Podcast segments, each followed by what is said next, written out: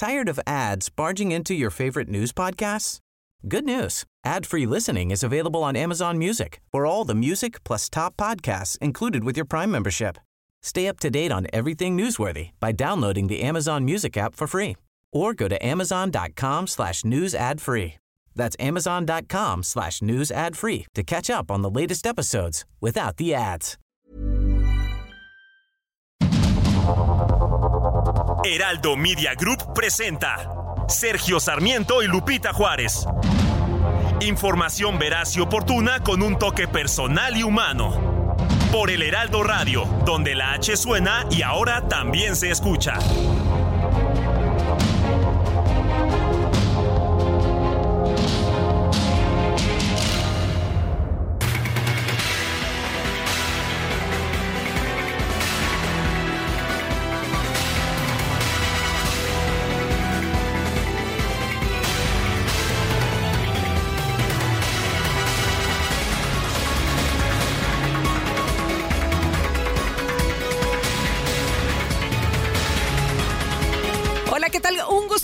Poder saludarlos. Muy buenos días. Bienvenidos a la información en este que ya es viernes, el primero de junio. ¿Cómo la ve? ¿Qué tal nos está tratando junio? Pues ya nos recibió con el primer fin de semana y espero que todos lo disfruten. Ya es viernes 2 de junio de este 2023 y como siempre todo el equipo listo para llevarles lo importante, lo que es noticia. Y noticia es lo que está pasando allá en Jalisco. Estaremos muy atentos, por supuesto. Ayer se dio a conocer por parte de la Fiscalía que hubo pues ya información a los familiares de las personas desaparecidas allá en Jalisco, allá en este mirador escondido Zapopan.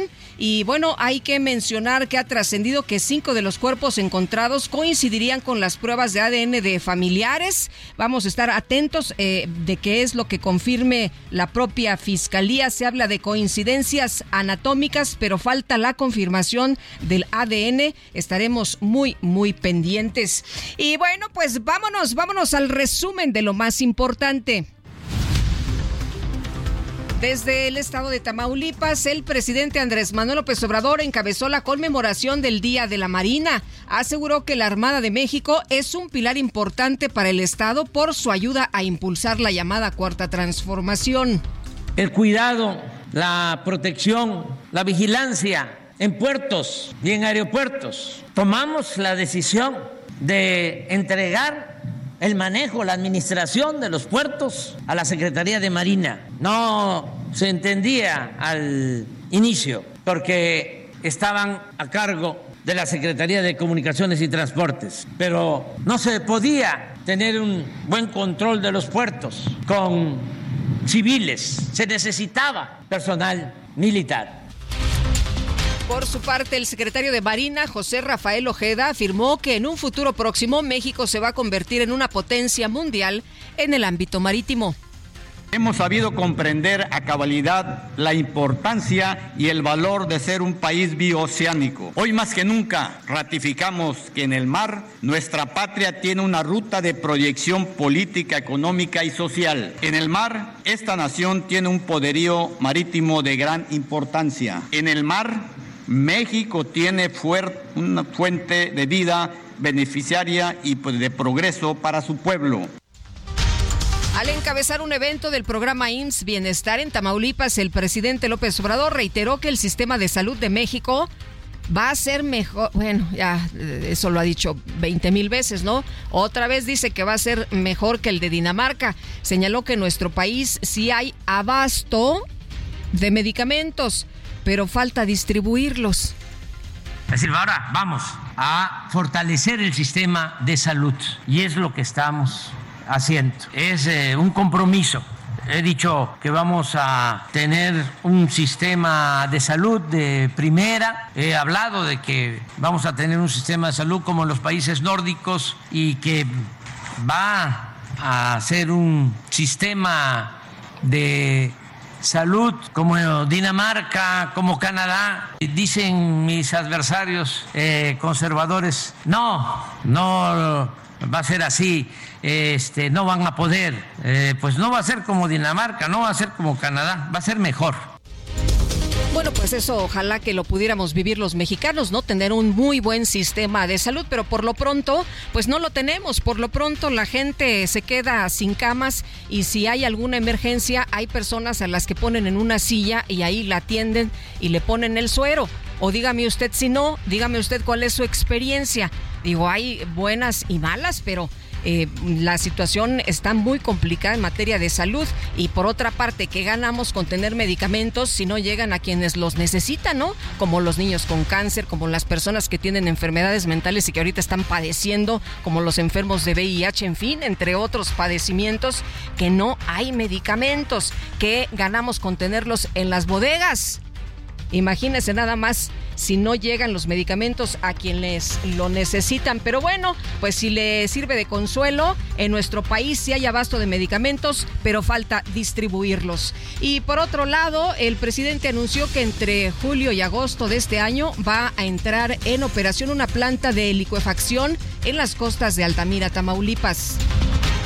Alba Aguilar, la directora del Consejo Mexicano de Finanzas Sostenibles, advirtió que en materia de infraestructura, el mayor reto para México será ofrecer energía renovable a las empresas que lleguen a nuestro territorio como resultado del nearshoring y luego de que alcanzó un acuerdo con el gobierno para entregar 127 kilómetros de vías férreas, Grupo México señaló que la federación aceptó extender hasta el 2056 la concesión otorgada a la subsidiaria Ferrosur en el tramo del Istmo a Veracruz.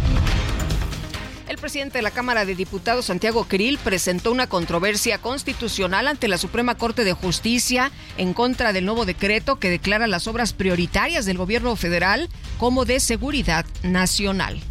Informo a la opinión pública que en mi carácter de presidente de la Cámara de Diputados he presentado ante la Suprema Corte de Justicia de la Nación una controversia constitucional en contra del nuevo decreto del presidente que busca que ciertas obras de infraestructura sean consideradas de seguridad nacional y con ello negar la información a que tienen derecho todas y todos los mexicanos.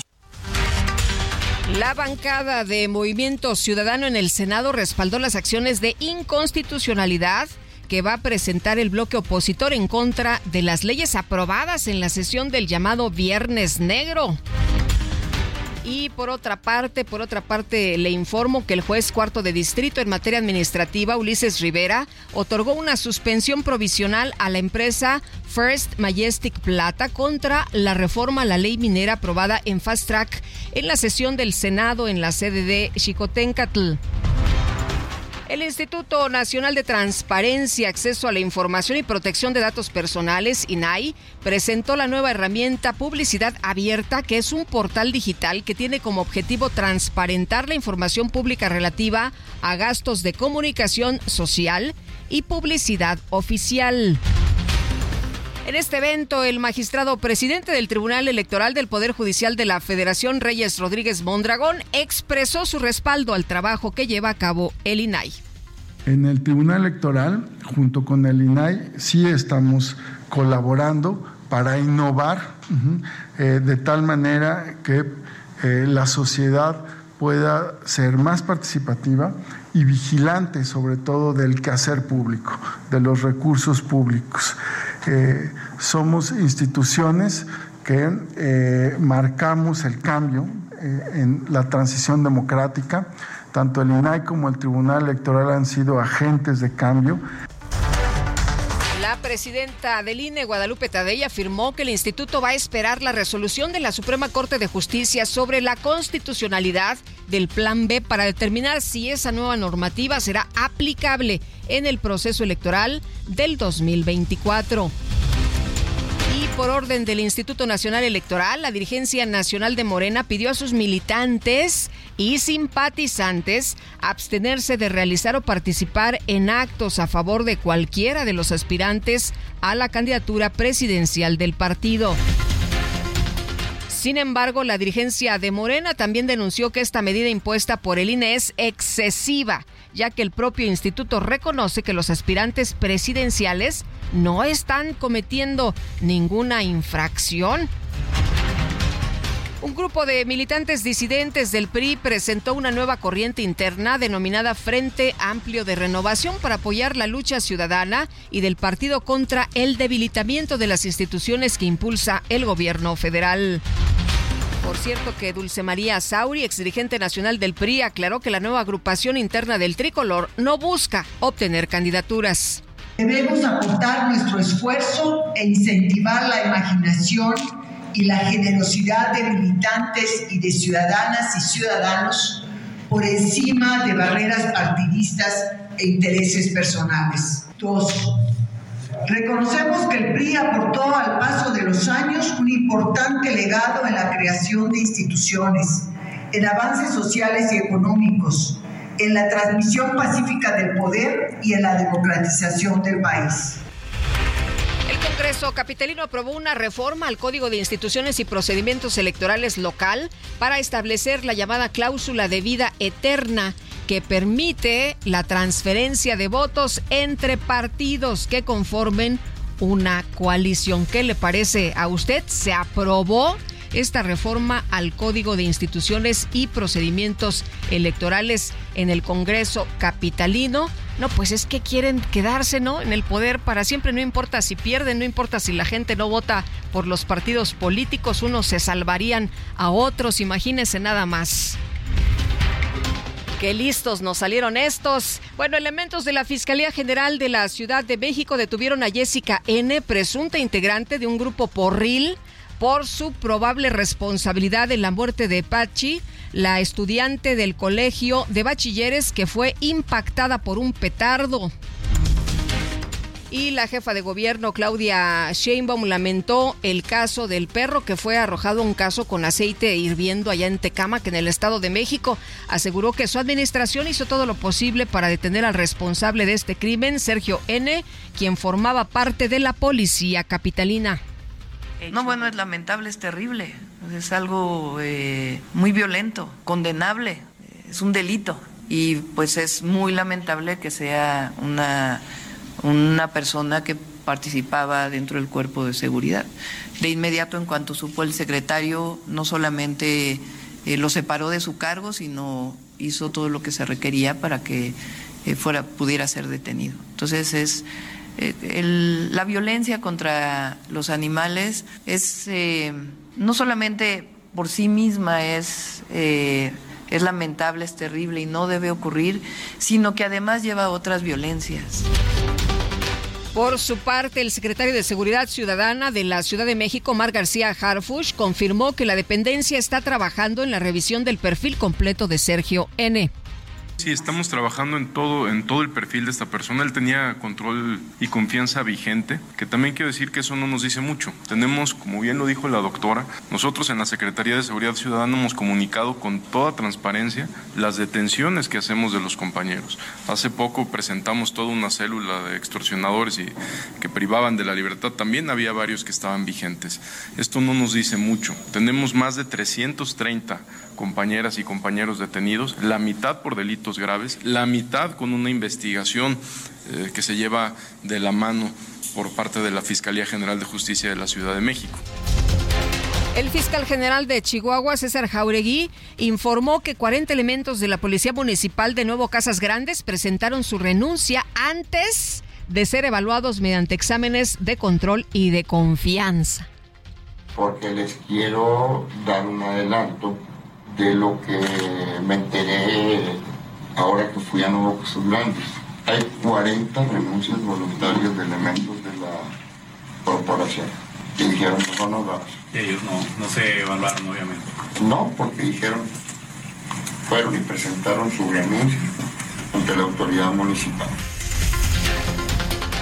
Bueno, ¿cómo la ve? Dijeron, no, mejor aquí este corrió, ¿no? Que antes eh, nos eh, hagan los exámenes, eh, que antes de que nos evalúen en control y confianza, mejor renunciamos. La Fiscalía General de Jalisco, esto en otros temas importantes, dio a conocer que este jueves recibió el reporte de una octava persona desaparecida relacionada con el call center de Zapopan. Se trata de Juan Antonio, de 34 años, visto por última vez el pasado 20 22 de mayo. ¿Se acuerda usted que primero nos dijeron que había cinco personas desaparecidas, después nos dijeron que se trataba de siete y después que había ocho? Bueno, pues se trata de Juan Antonio de 34 años. Es la octava persona que estaría precisamente desaparecida relacionada con estos eh, jóvenes del call center de Zapopan. Y la dependencia también informó que para dar continuidad a las labores de búsqueda de los ocho jóvenes desaparecidos en Zapopan, este jueves sostuvo una nueva mesa de trabajo con las familias de las víctimas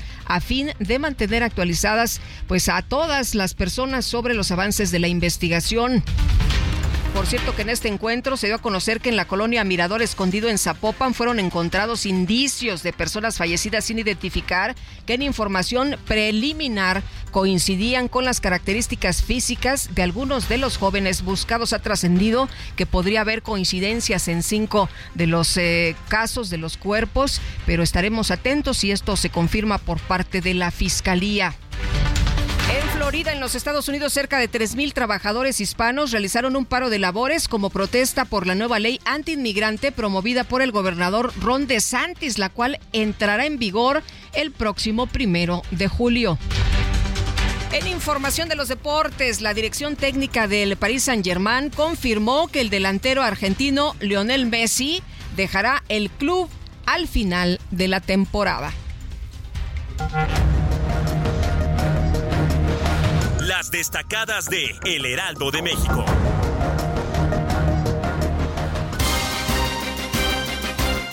Y vámonos a las destacadas. Itzel González, ¿qué tal? Te está tratando junio, ya llegó el primer viernes de este mes. ¿Cómo la ves? Muy buenos días.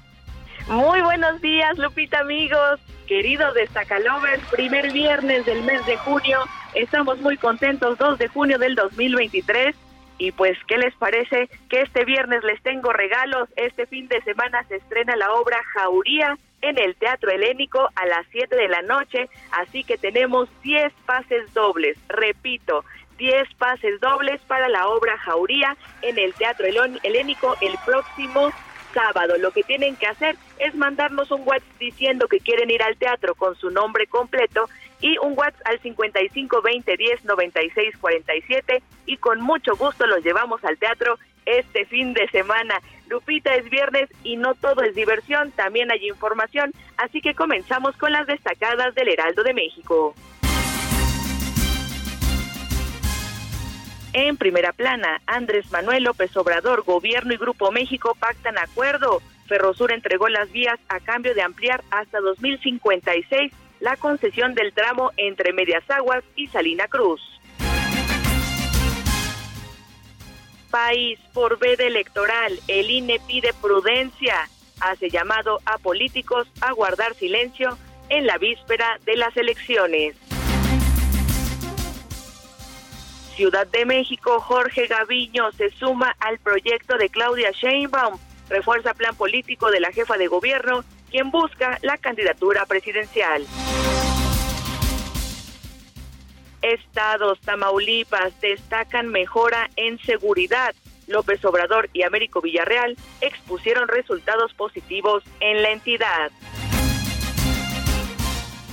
Orbe, Japón, gobierno invierte en natalidad. Este país registró menos de 800 mil nacimientos en 2022, el punto más bajo. Meta Liga MX Femenil Vuelo por la Gloria. América visita Pachuca en el primer capítulo de la final del certamen Clausura 2023. Y finalmente, en mercados, encuesta de Banjico, esperan un mejor panorama. Expertos prevén un mayor crecimiento y menos inflación. Lupita, amigos, hasta aquí las destacadas del Heraldo. Muy feliz viernes. Gracias, Itzel. Igualmente, muy buenos días. Qué sorpresas de la vida. Encontrarte en plena calle fue una chispa en mi equilibrio, dinamita que estalló. Te encontré un poco más flaca, fue mirarte y derrumbarme. Te creías un olvidado, otra vez me equivoqué. ¿Cómo te va mi amor? ¿Cómo te va? Era en silencio la pregunta. Pues, ¿cómo te va mi amor? ¿Eres feliz? ¿Eres feliz mi bien engañar? Bueno, estaremos escuchando esta mañana Hernaldo Zúñiga, que está de cumple. Él nació en Managua el 2 de junio de 1955. Anduvo por varias partes del mundo, anduvo en Chile, anduvo en Estados Unidos, anduvo en España y radica en México. Sí, aquí radica en nuestro país. Le mandamos un fuerte abrazo con motivo de su cumple y le agradecemos tantos y tantos temas, entre ellos este, ¿cómo te va mi amor?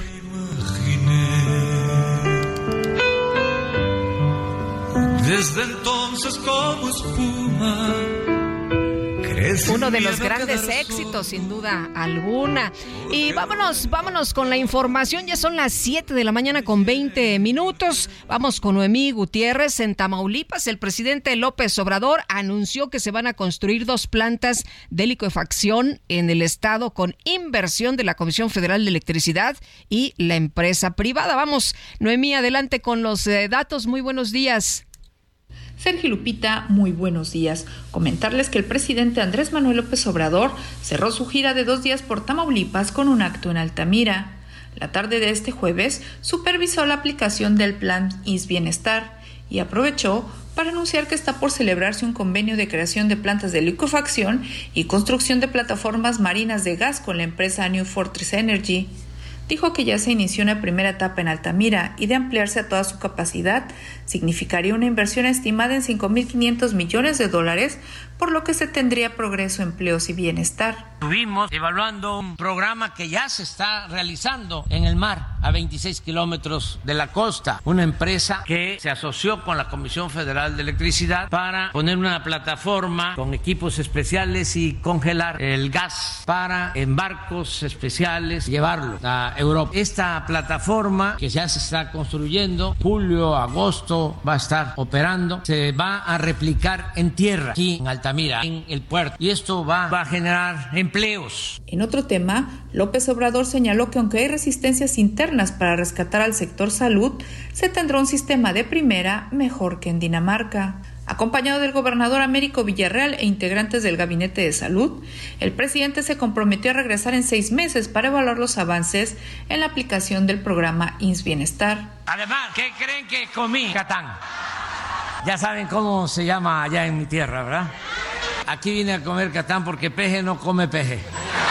Sergio Lupita, la información que les tengo. Noemí, muchas gracias. Muy buenos días. Pues ahí el presidente haciendo este anuncio de estas dos plantas con inversión de la Comisión Federal de Electricidad y otra con, eh, pues, eh, eh, con inversión de la empresa del sector privado. ¿Qué le parece a usted? Y bueno, pues otros temas que trata el presidente, como el asunto de los, pues, de, del de la salud, ¿no? Del sector salud y esto que hemos escuchado una y otra vez y que el presidente dice, no, es que mis detractores, es que no creen, pues ya se va a acabar el sexenio, ¿eh? ¿Usted ve alguna situación diferente en el sector salud del país? ¿Usted ve alguna acción distinta en eh, México, en alguna de las clínicas, en la manera en que se distribuyen los medicamentos? Digo, ya falta poco para que se termine el sexenio, deberíamos estar viendo pues esta gran transformación en materia de salud, eh, si no igual que en Dinamarca, dice el presidente que, que, mejor, pero pues algo cercano, ¿no? A lo que en aquellos países se proporciona. Bueno, México sufrió en la madrugada de este jueves un revés diplomático en un debate de la Organización de Estados Americanos, en un pleito en el que la embajadora mexicana en este foro, Lucelena Baños, protagonizó pues un, una rabieta, ¿no? Este se opuso al aumento del techo del presupuesto de la institución y estos hechos en el organismo allá en Washington provocaron un, eh, eh, una ruptura del bloque de izquierda regional formado por México, Bolivia y Argentina eh, también eh, pues eh, ahí con, con Cuba, Venezuela y Nicaragua, que no son parte de la OEA y dejaron a la delegación mexicana en lo que algunos han señalado pues un evento muy bochornoso. Queremos escuchar sus saludos, sus opiniones y comentarios. Mándenos una notita de voz a nuestro WhatsApp 5520 10 96 47. Tenemos que hacer una pausa, pero regresamos de inmediato.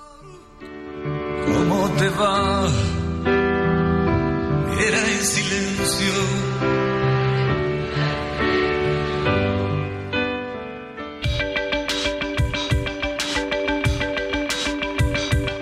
Sergio Sarmiento y Lupita Juárez quieren conocer tu opinión, tus comentarios o simplemente envía un saludo para ser más cálida esta mañana. Envía tus mensajes al WhatsApp 55 20 10 96 47.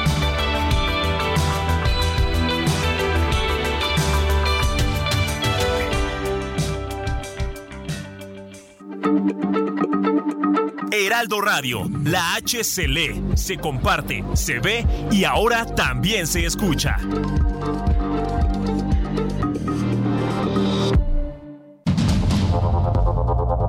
Continuamos con Sergio Sarmiento y Lupita Juárez por el Heraldo Radio.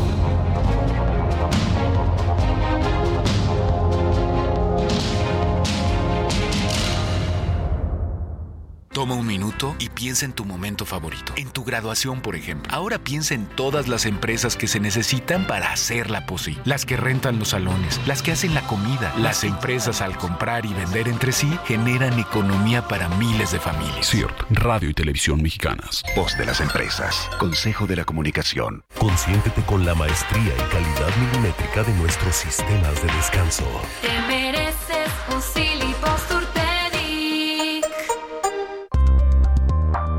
2 de junio se conmemora el Día Mundial de Acción por los Trastornos de Conducta Alimentaria. Son trastornos mentales graves caracterizados por conductas patológicas que se relacionan con la ingesta de alimentos y una profunda obsesión por controlar el peso.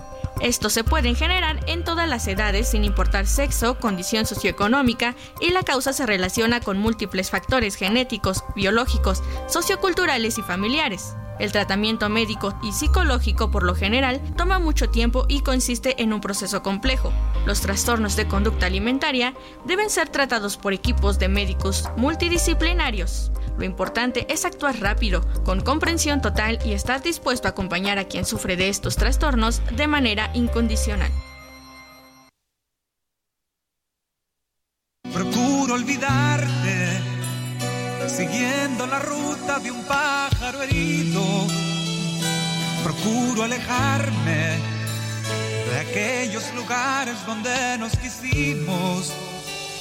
Me enredo en amores, sin ganas ni fuerzas por ver si te olvido.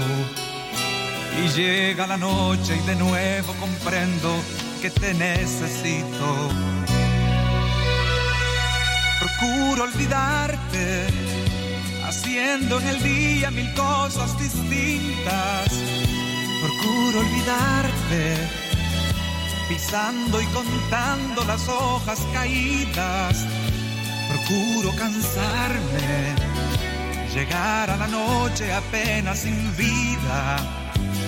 Y al ver nuestra casa tan sola y callada, no sé lo que haría lo que haría porque estuvieras tú, porque siguieras Pues, ¿qué le parece? Estamos, lo dejamos este, para que cantaran, ¿eh? Ahí en el carro, en la casa, en la oficina, todo pulmón. Es Hernando Zúñiga a quien estamos festejando, Hernaldo Zúñiga, que nació el 2 de junio de 1955 y aquí le estamos festejando el cumple. Lo que escuchamos esta mañana es Procuro olvidarte. Bueno, y vámonos a los mensajes. 9 de la, 7 eh, de la mañana ya con 34. Ya me quiero ir, ¿verdad? 7, no, no se apure, no se asuste. 7 con 34. Nos dice una persona de nuestro auditorio. Buen día, Sergio y Lupita. El presidente dice que va a ser mejor el sistema de salud que Dinamarca y que Canadá. Em, de qué sirve tenerlo y no entregar los medicamentos. De plano es un irresponsable desde San Pedro. Rebeca, muchos saludos. Gracias, Rebeca. Y buenos días, Sergio Lupita. Es un gusto poder escucharlo. Soy Héctor Torres del Estado de México. Desde el 2019 se instrumentó la beca Benito Juárez para estudiantes de instituciones públicas y en este caso me voy a referir a los de educación media superior. Sobre la beca, los estudiantes nunca han recibido completo el importe de un año en estos casi cinco años de gobierno federal. El año pasado les entregaron entregaron solo el equivalente a 10 meses en lugar de los 12 meses. Eso implica una diferencia de 1.600 pesos menos por estudiante. En un plantel con 900 estudiantes, eh, pues representa 1.440.000 pesos eh, no entregados por el número de planteles, solo el nivel medio superior en el Estado de México. Y nos habla del importe. Dice, si estaba presupuestada la beca completa, ¿en dónde está todo este dinero que no entregaron? Ese es el punto, ¿no? 1.255 millones 680 eh, mil pesos que no se entregaron. Bueno, pues eh, a través de una, a través de la figura de Amigos eh, Curie de la Barra Mexicana, Colegio de Abogados y la Escuela de Derecho de la Universidad de Stanford, están sumando elementos de estudio sobre la inconstitucionalidad de la totalidad del llamado Plan B electoral para someterlos al análisis del máximo tribunal. Víctor Olea, presidente de la Barra Mexicana, Colegio de Abogados, gracias como siempre por platicar con nosotros. Muy buenos días. Muy buenos días, Lupita. Un gusto saludarte como siempre. Muchas gracias. Eh, cuéntanos de esto que, que se está llevando a cabo, de esta información que se está recabando. Bueno, antes que nada te quiero eh, explicar que la Barra Mexicana Colegio de Abogados y la Facultad de Derecho de la prestigiada Universidad de Stanford, preocupados por todo este tema de la controversia constitucional que está por resolverse en la Suprema Corte, decidimos conjuntamente, de conformidad a nuestros acuerdos interinstitucionales, el formular un amicus curie y someterlo a la consideración de los ministros de la Suprema Corte de Justicia de la Nación y para apoyar y exponer razonamientos para robustecer la controversia constitucional que al efecto interpuso el Instituto Nacional Electoral. Ahora, eh, eh, ¿qué, ¿qué, es lo que eh, se está, qué elementos están ustedes reuniendo? Pues mira, básicamente los razonamientos que estamos exponiendo en este documento es sobre todo establecer que el decreto correspondiente viola los estándares internacionales relativos, por ejemplo, a las obligaciones del Estado mexicano vinculadas con el principio democrático, el derecho al voto y a participar en la dirección de los asuntos públicos a través de elecciones periódicas auténticas realizadas por un sufragio universal, el voto secreto, la obligación de adoptar las medidas necesarias para hacer efectivos tales derechos y la garantía en cuanto a la independencia de los organismos a cargo de las elecciones. Básicamente es un documento extenso, pero básicamente te lo resumo de, esa manera. El plan B electoral no se debe eh, aprobar eh, en, su totalidad. Bueno, sabemos que ya se analizó una parte, pero lo que ustedes creen es que no se debe eh, aplicar en, en nuestro país. Nosotros sostenemos fundadamente, Lupita, efectivamente que que no se debe de aplicar en nuestro país y que es procedente la controversia constitucional de referencia que interpuso el INE y estos mecanismos jurídicos establecidos en nuestra Constitución nos permiten a, a estas organizaciones como la Barra Mexicana, como la Universidad de Stanford, exponer razonamientos en apoyo a esas argumentaciones. Ahora, la Suprema Corte debe decir, debe aclarar si se aplican los 90 días para la constitucionalidad de la segunda parte del, del Plan B, eh, pues de, esta reforma electoral, para que en caso pues de, de, ser declarado constitucional simplemente en las elecciones del 2024. Y bueno, el plazo vence entre el 2 y el 7 de junio, ¿no? Así es, y eh, sabemos que está por resolverse esta controversia constitucional eh, en esta segunda parte, y bueno, precisamente en protección de nuestro Estado de Derecho es que sometimos a consideración de la Corte estas argumentaciones, estos razonamientos a efecto de fortalecer los que ya expresó al efecto el INE. Bueno, oye, eh, si no, eh, el proceso, eh, pues, o sea, sería ya regido por las leyes vigentes, o sea, si no, si no se da a conocer información, ¿nos quedamos como estábamos?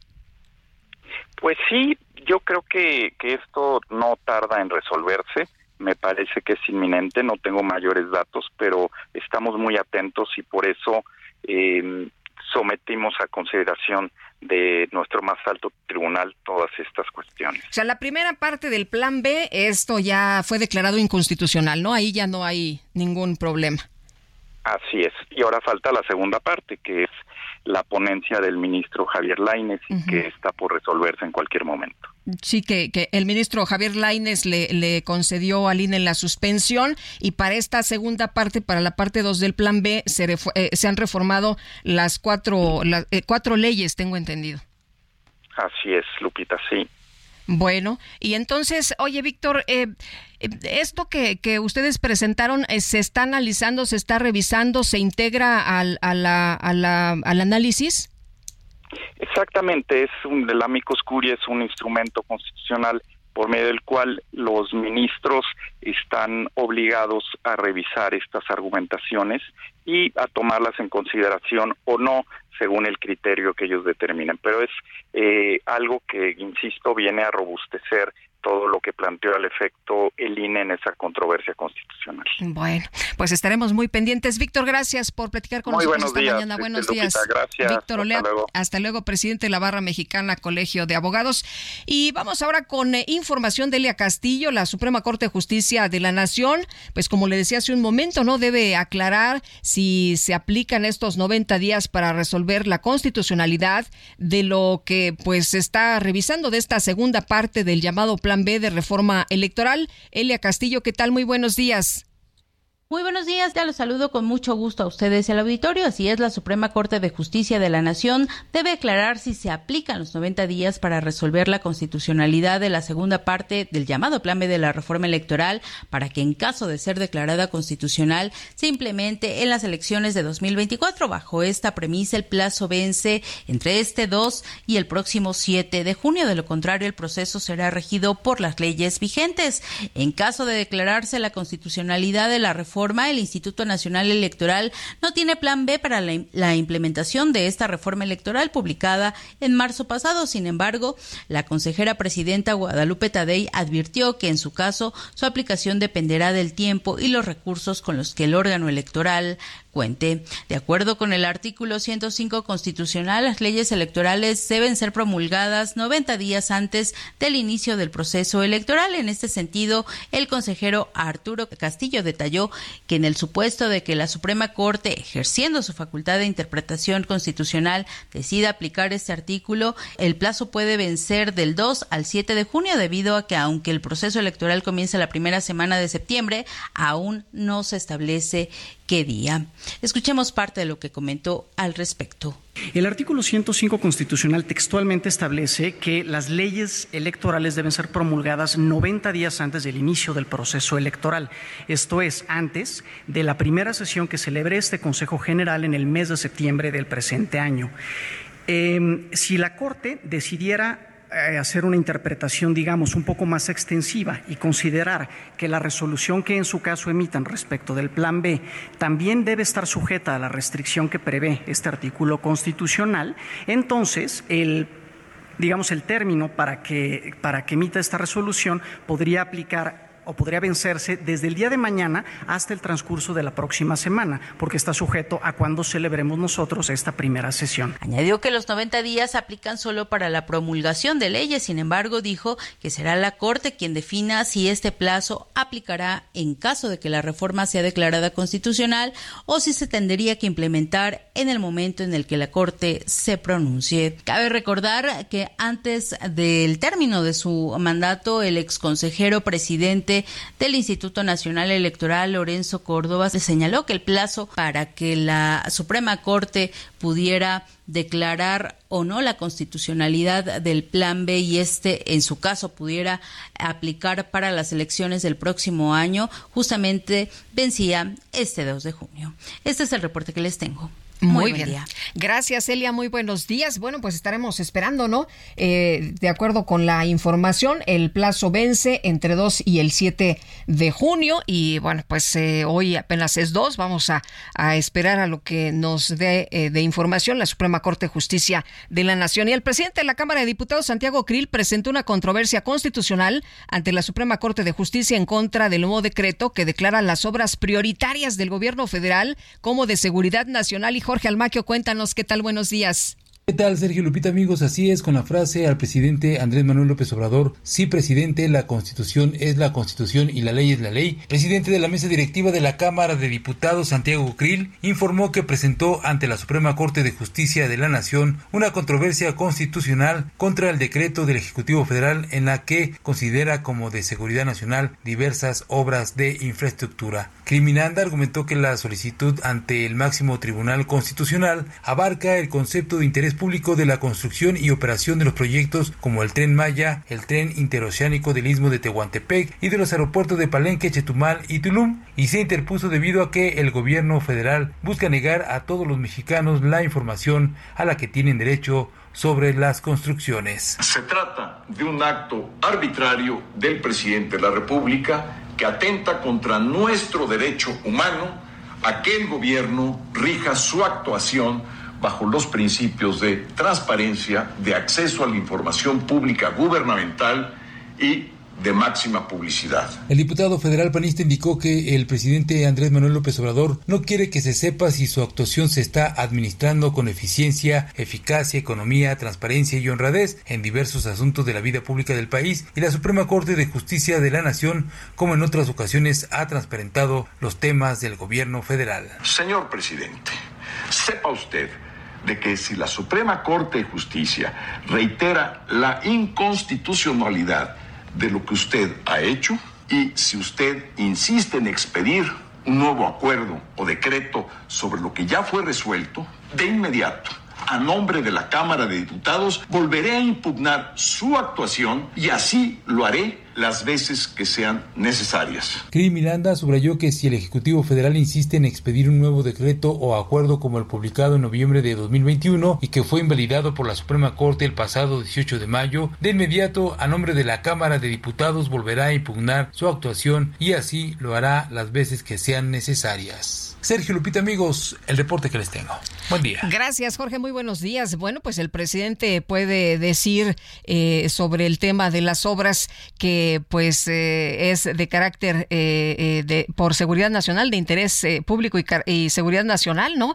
Pero ahí dice y le advierte el pues el legislador, el senador Krill, pues usted diga lo que quiera, pero yo voy a impugnar. Se acordarán ustedes que el presidente López Obrador dijo que el acuerdo para declarar de interés público y seguridad nacional la realización de proyectos y obras a cargo de su gobierno tiene el objetivo de impedir que la oposición detenga su construcción. Eso fue lo que nos dijo, ¿no? Es que no es un tema de transparencia. Dijo, el acuerdo no está relacionado con un tema de transparencia que busca impedir que la oposición obstaculice las obras. Eso fue lo que nos explicaba en aquella ocasión cuando se decidió precisamente pues dar a conocer que había obras prioritarias y que esto, bueno, pues tendría que quedar eh, como un tema de seguridad nacional. No crean que el presidente es opaco, no crean que quiere ocultar información, lo que no quiere es que le paren las obras. Bueno, ¿cómo ve usted? En otros temas, la Fiscalía de Jalisco informó que de manera preliminar los eh, pues, restos localizados en una barranca coinciden con los jóvenes desaparecidos en Zapopan. Mayeli Mariscal, nos tienes todos los detalles. Buenos días, te escuchamos. Hola, ¿qué tal, Lupita? Y a todo el auditorio, muy buenos días. Pues así es, ayer eh, por la noche prácticamente la Fiscalía del Estado emitió un comunicado en el cual confirma que algunas características físicas de estos restos localizados en la colonia eh, Mirador Escondido, en el municipio de Zapopan, esta zona de Barranco, en donde se han extraído pues al menos ya 45 bolsas, más de 45 bolsas, coinciden con características físicas de estas ocho personas que se encuentran desaparecidas. Recordar que coinciden en que eran colaboradores de una empresa con operaciones, supuestas operaciones de call center, venta de tiempos compartidos y también cobro de hipotecas a extranjeros. Y bueno, por lo pronto también decía la Fiscalía que tiene que confirmarse por parte del Instituto Jalisciense de Ciencias Forenses con pruebas genéticas la identidad de estas personas que bueno, aparentemente eh, podrían ser parte de estos restos humanos localizados en Zapopan, Lupita. Mayeli, se hablaba en un primer momento que eran cinco personas desaparecidas relacionadas con este call center, después se habló de siete y ahora se habla de ocho. Así es, el día de ayer también la Fiscalía confirmó eh, la denuncia, la octava denuncia por parte de familiares de Juan Antonio, un hombre de 34 años que también eh, coincide que era trabajador de este call center y que bueno, como mencionas, primero eran cinco, después seis, luego siete y finalmente pues el día de ayer se confirma eh, los rumores porque ya se hablaba casi desde un principio de que se trataba de ocho personas, sin embargo pues la fiscalía no había confirmado esta denuncia de desaparición y eh, Juan Antonio, repito, de 34 años, sería la víctima número 8 en este caso. Ahora ha trascendido que cinco de los cuerpos encontrados coincidirían con las pruebas de ADN de familiares. Hay cinco coincidencias anatómicas, pero faltaría la confirmación con ADN de acuerdo con la Fiscalía, ¿verdad? Así es, todavía hacen falta las pruebas genéticas para poder eh, descartar o confirmar, aunque de acuerdo con el comunicado de la Fiscalía, pues sí, se habla de que coincidían eh, con características físicas estas eh, al menos cinco personas. Bueno, eh, Mayeli, las eh, familias el día de ayer nos decían que eh, se haría un anuncio importante justamente ayer con eh, pues estos restos que se estaban analizando. ¿Hay información si hubo ya un llamado para darles a conocer más detalles sobre, sobre estos hallazgos? Pues el día de ayer se reunieron, como lo han estado haciendo cada tarde en las instalaciones de la Fiscalía, y bueno, se les están compartiendo avances a la familia. Por lo pronto, se, tiene programada el día de hoy una eh, manifestación también de estos familiares para exigir pues eh, la pronta aparición o al menos los datos de estas ocho personas. Eh, esta convocatoria pues se tiene para las cinco de la tarde. El punto de encuentro es la Glorieta Minerva y caminarían rumbo a Casa Jalisco no se ha hablado de cancelación por lo pronto de esta manifestación y pues estaremos atentos también para llevarles a para llevarles toda la información. Muy bien, Mayeli Mariscal, muchas gracias, muy buenos días. Buen día para todos. Hasta luego, pues qué difícil lo que está ocurriendo por allá para estas eh, familias de las personas desaparecidas que pues siempre la esperanza es encontrar a los seres queridos con, con vida, sin embargo pues pareciera que eh, la situación eh, ha dado un giro con el hallazgo de estos restos en esa colonia El Mirador. Vamos a estar, como decía Mayeli, muy, muy atentos, pendientes y bueno, pues que haya una investigación profunda, ¿no? De qué es lo que ocurre con estos call centers y qué ocurría con estos jóvenes. Una de las mamás de uno de una de, la, eh, de las madres eh, nos decía que pues eh, su, su hijo al parecer trabajaba en este call center, no tenía mucha información sobre lo que hacía en este lugar, pero el día de la manifestación en la que ella participó para exigir la aparición de estos jóvenes y para exigir investigación por parte de las autoridades, pues resulta que se le acercó una persona y les dijo que pues eh, los muchachos eh, tenían eh, que guardar información, que los muchachos tenían pues amenazas, ¿no?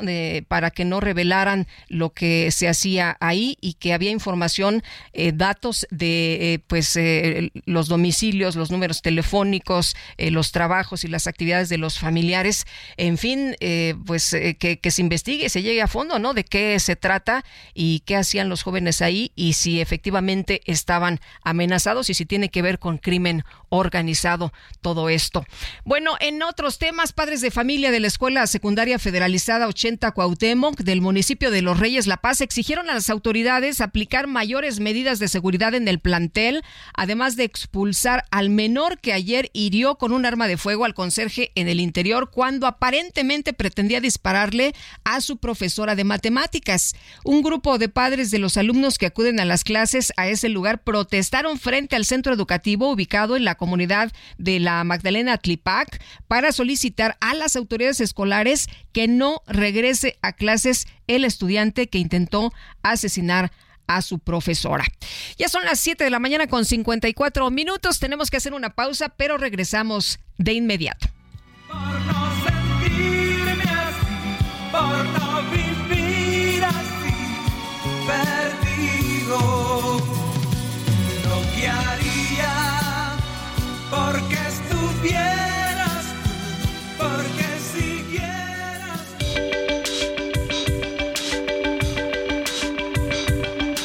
Sergio Sarmiento y Lupita Juárez quieren conocer tu opinión, tus comentarios o simplemente envía un saludo para ser más cálida esta mañana.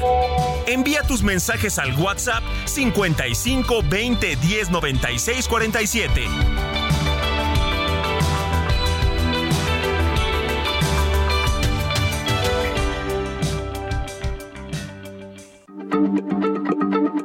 Heraldo Radio, la H se lee, se comparte, se ve y ahora también se escucha.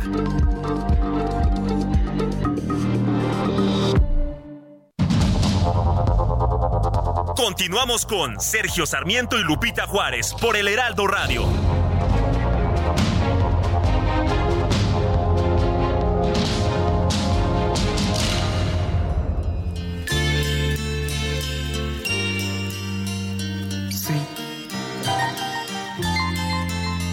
Era bella. Sí. Era muy bella. Como una rosa. Como una estrella. Como una hoja mecida en el aire de la primavera. Sí, Era bella. ella, Sí. sí, Era muy bella. ella, y era orgullosa como una hiedra y me fingía un amor que jamás lo sentía de veras solo quería sentirse halagada y oír que era bella bella Bueno, pues uno de los grandes éxitos, sin duda alguna, insoportablemente bella, Hernaldo Zúñiga, compositor, cantante, a quien hemos escuchado pues muchos, muchos años a través de otros artistas con grandes éxitos, como este, ¿no? Con Emanuel, ahora interpretado por él mismo, y bueno, pues también estos grandes éxitos con Pandora y otros muchos artistas.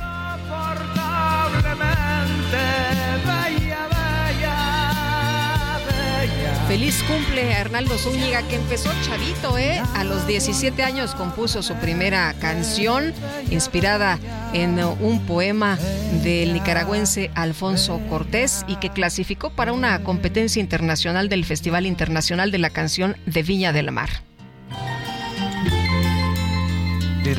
Vámonos a los mensajes. Nos dice una persona del auditorio, Jorge Vázquez. Buenos días, mi dúo preferido. Lo más triste de todo es que este próximo domingo en las elecciones del Estado de México, eh, dice, parece que va a triunfar la ignorancia y la necedad. Eh, bueno, en don Jorge, pues aquí lo importante es que las personas sepan que tienen el, eh, pues la, la oportunidad, ¿no? El derecho, que es, es un, eh, pues, eh, asunto que hemos escuchado una y otra vez en completa libertad, que tienen esta oportunidad, este derecho y esta fortuna de poder ir a votar y decidir cada quien por quien más le convenza. Esto es lo importante de las democracias, sin duda alguna. Y bueno, nos dice otra persona, buenos días Sergio Lupita, Javier Gómez, a la orden, el presidente lleva cuatro años mintiendo con esto de la atención médica y surtimiento de medicina, pero ya lo hubiera demostrado con hechos, no con palabras, que vaya a cualquier clínica del ISTE o del IMSS y se dé cuenta cuánto tiempo tardan en darle una consulta o programarle una cirugía, que le siga creyendo la gente que no ve la realidad. Y nos dice, a ver, eh, Miguel Hernández desde Nicolás Romero en el Estado de México. Saludos cordiales, buenos días Lupita y Sergio, muchas felicitaciones por ser unos excelentes comunicadores. Les saluda Miguel Hernández y muchos saludos a nuestros amigos allá en el Estado de México, donde tendrán elecciones, por supuesto, el próximo domingo en esta jornada muy interesante. Son dos estados de la República en los que tendremos jornada electoral y le quiero decir que habrá una cobertura especial aquí en el Heraldo en radio y televisión. Estaremos participando en Ruta 2023. Eh, Alejandro Cacho, Blanca Becerril, Verónica Sánchez, Adriana Delgado, Carlos Allende, Sofía García y una servidora. Estaremos con cortes informativos y también con programas especiales desde tempranito, por supuesto. Aquí los esperamos. Lo que está en juego, pues son dos gubernaturas en el Estado de México y Coahuila, 25 diputaciones locales en Coahuila y tendremos una cobertura muy importante desde las 7, desde las 7 de la mañana aquí. Los esperamos con mucho gusto, con toda la información de este equipo que usted conoce y en el que usted confía. Vámonos, vámonos con información del clima. El pronóstico del tiempo con Sergio Sarmiento y Lupita Juárez.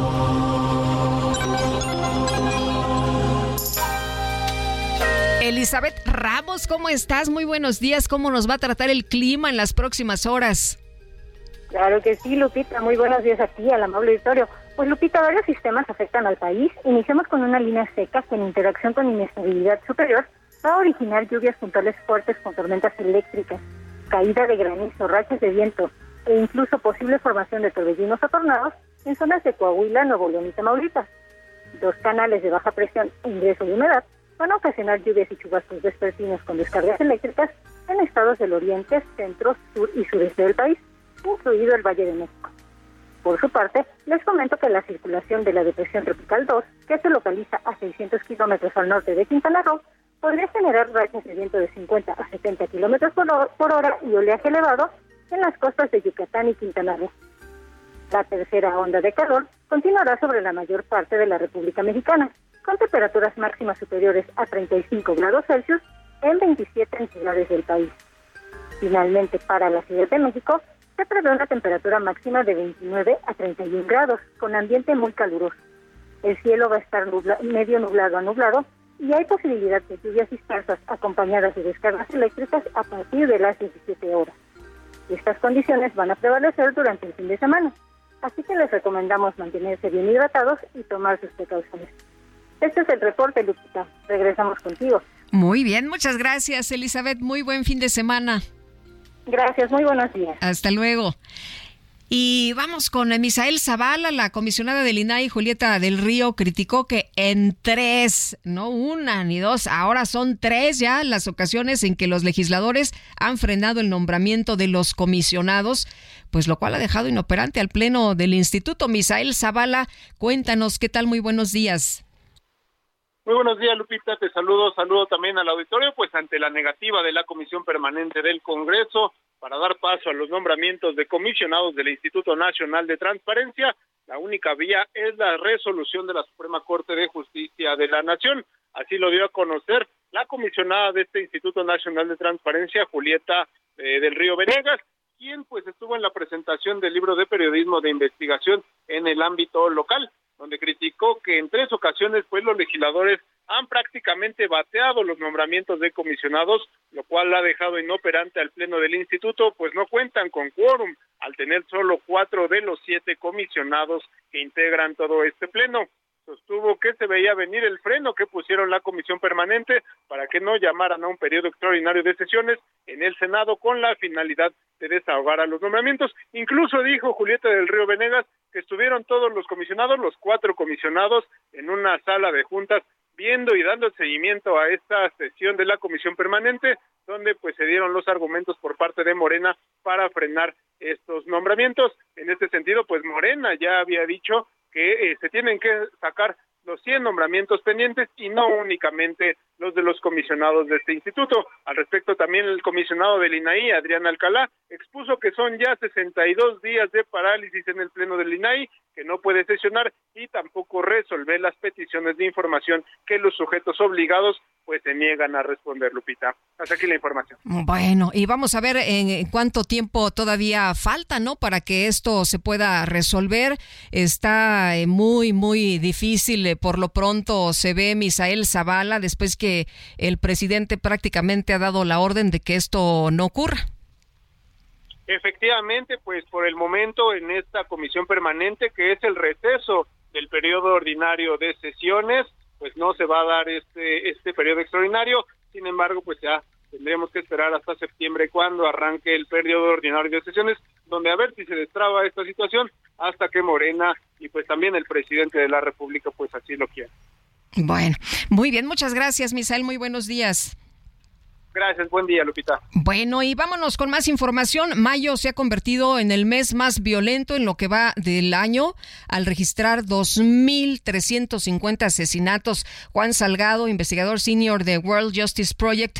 Qué gusto saludarte esta mañana. Muy buenos días. Buenos días, saludos Lupita y saludos a la audiencia. Oye, pues eh, no se había querido eh, señalar en este gobierno que pues ha sido uno de los sexenios donde ha habido mucha violencia. El presidente ayer lo aceptaba, aunque dice que es una herencia del pasado. ¿Esto eh, pues amortigua un poco lo que pasa en nuestro país? No, desafortunadamente no lo amortigua. En realidad todo es una herencia del pasado nada se forma de un día para otro y sí hay que tomar en cuenta que buena parte de la conflictividad social que tenemos hoy en día, así como de la incidencia delictiva específicamente en delitos graves como el homicidio eh, como el homicidio doloso, pues se deben a una mala actividad de la Guardia Nacional y de las, eh, digamos, de la estrategia que hay en el ámbito federal. Eh, Juan, ¿qué es lo que tendría que estarse haciendo diferente para que viéramos eh, las cosas distintas? ¿Se perfila el sexenio del presidente López Obrador como el más violento en la historia? Bueno, en realidad tiene que haber una transformación de la estrategia territorial de Guardia Nacional. Esto tendría que conllevar pues una mejor relación sobre todo una relación basada en la confianza con policías estatales y municipales. Tendría que haber también mayor efectividad tanto de la Fiscalía General como de las Fiscalías estatales para poderse efectivamente coordinar y trabajar tanto en investigación penal como en las tareas que tienen de, eh, litigio frente, eh, frente a, grupos delincuenciales. Creo que en ese sentido pues hay un trabajo muy importante para por hacer, obviamente mejorar los servicios periciales, toda la parte técnica, pero sí hay cuestiones de política pública, de política criminal muy inmediata que se pueden hacer mejorando simplemente la coordinación de Guardia Nacional con las policías estatales y sobre todo pues eh, cambiando pues esta estrategia de simplemente hacer presencia a tener pues una acción mucho más contundente contra la delincuencia organizada. Eh, Juan, en otros países, ¿qué se ha hecho para que esto efectivamente eh, funcione? Hemos visto países muy violentos y que, bueno, aplican distintos proyectos y que efectivamente, pues hay un cambio. Sí, las reacciones son muy distintas en distintos países. Creo que en este momento a México le conviene mucho seguir el ejemplo de Italia. Una fiscal antimafia muy valiente en Italia, Letizia Paoli, tuvo la inteligencia de poder enfrentar a tres grandes grupos de mafia, la Camorra en Nápoles, la Andrangheta en Calabria y la Cosa Nostra en Sicilia, utilizando inteligencia financiera. Ahorcó financieramente a las, a las mafias y las sentó ahora sí a negociar pero ya con, con, una posición de fuerza de parte del Estado, frenándoles los flujos financieros que venían de Rosario, Argentina, y que venían de, de, Chicago principalmente, y a partir de eso logró pues un objetivo muy concreto, que era que las mafias no intervinieran en las elecciones municipales y que se acabara la violencia en las elecciones de alcaldes en Italia. Eso fue un cambio radical y un ejemplo para todo el mundo. Tenemos otros ejemplos, obviamente, en Colombia y en Brasil, donde ha sido más el uso de la fuerza al que se ha recurrido, pero creo que México pues debería usar una combinación, por una parte usar el uso contundente de la, de la fuerza contra las delincuencias, contra la delincuencia organizada y por otra parte la inteligencia financiera. Eh, pedirles a los familiares que ayuden a los delincuentes que no sean más violentos, esto pues de alguna manera puede eh, ayudar, puede transformar la realidad. Bueno, por supuesto que los ciclos y, sobre todo las espirales de violencia se, se, nutren y se retroalimentan de venganzas y digamos de, de todos estos procesos sociales. Sin embargo, más allá de pedir esto, lo que se debe garantizar desde el Estado, pues es básicamente la obligación. El, el, artículo 21 constitucional señala como una función del Estado, lo cual constitucionalmente es irrenunciable, garantizar la seguridad de sus ciudadanas y ciudadanos. Entonces, eh, no puede recaer en familiares la responsabilidad de frenar la violencia. Es inminente tarea del Estado hacerlo. Obviamente siempre debe haber pues procesos que lleven hacia la solución pacífica de conflictos en la medida de lo posible, pero eh, más allá de eso, pues el Estado no puede renunciar a su tarea de, de, buscar y garantizar la seguridad para su ciudadanía. Ahora, transformar desde la raíz es lo que nos ha dicho el presidente, invertir en programas sociales, ¿esto ayuda? Debería ayudar, y, pero se tiene que hacer con base en evidencia. Es muy distinto la, eh, de, dedicar fondos a prevención social de la violencia y delincuencia a dedicarlos a política social. Dar los subsidios sin tener evidencia de que esto tiene un impacto en la reducción del delito realmente no sirve y los resultados nos lo muestran. Tenemos dos levantamientos de la encuesta nacional de adolescentes en el sistema de justicia penal, uno en 2018 antes de que iniciara la administración y otro que acaba de salir ahora en 2023. Lo que nos muestran estos levantamientos del INEGI es que tenemos mucha más actividad delincuencial en jóvenes, que tenemos más jóvenes que dejaron de robar y ahora se dedican al homicidio, se dedican a, este, a violaciones, que es lo que estamos viendo en los resultados de la encuesta, que han, que han incrementado estos dos delitos de manera muy alta entre jóvenes. Tenemos también tasas de reincidencia que documenta esta misma encuesta del INEGI muy altas. Entonces, nos podrá decir el presidente que está actuando sobre eh, las causas raíz, pero los datos estadísticos lo desmienten. Simplemente dejan ver que la, que la adolescencia está involucrada en conductas de riesgo y en conductas delictivas mucho más graves que antes de 2018. Muy bien, pues Juan, te aprecio mucho que hayas platicado con nosotros esta mañana. Muy buenos días. Buenos días, con mucho gusto. Hasta luego. El gobierno federal publicó en el diario oficial de la Federación la cancelación de 35 normas oficiales en materia de salud pública y entre ellas destacan las que tienen que ver con prevención y diagnóstico del cáncer de mama, lactancia materna, control eh, de picadura de alacrán, para tratamiento integral de sobrepeso, para el control de diabetes mellitus, entre muchas otras. Y vamos a platicar del tema con el doctor Héctor eh, Jaime Ramírez, diputado federal por el PAN, también eh, es secretario precisamente de la Comisión de Salud en la Cámara de Diputados. Eh, doctor, ¿cómo está usted? Muy buenos días.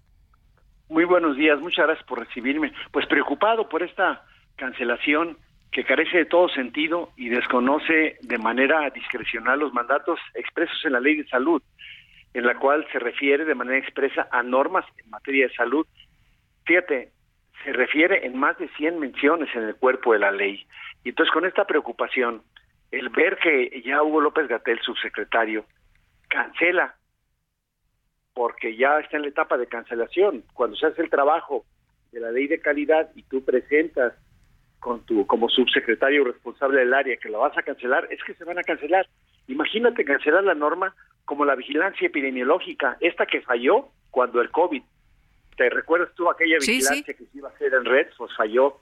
La prevención y control de enfermedades que tú ya mencionaste, cómo manejar lactancia materna, la educación y la promoción para la salud en materia alimentaria, sobre salud escolar, sobre la prestación de servicios y de asistencia social para niñas, niños y adolescentes en situación de riesgo y vulnerabilidad, entre otras, de diabetes mellitus, la primera causa de muerte en México, la hipertensión arterial sistémica, la segunda causa de muerte, las infecciones de transmisión sexual, las enfermedades de transmisión por vector, que tú dabas ayer nota de que ya hubo un muerto por dengue en, México y un incremento impresionante.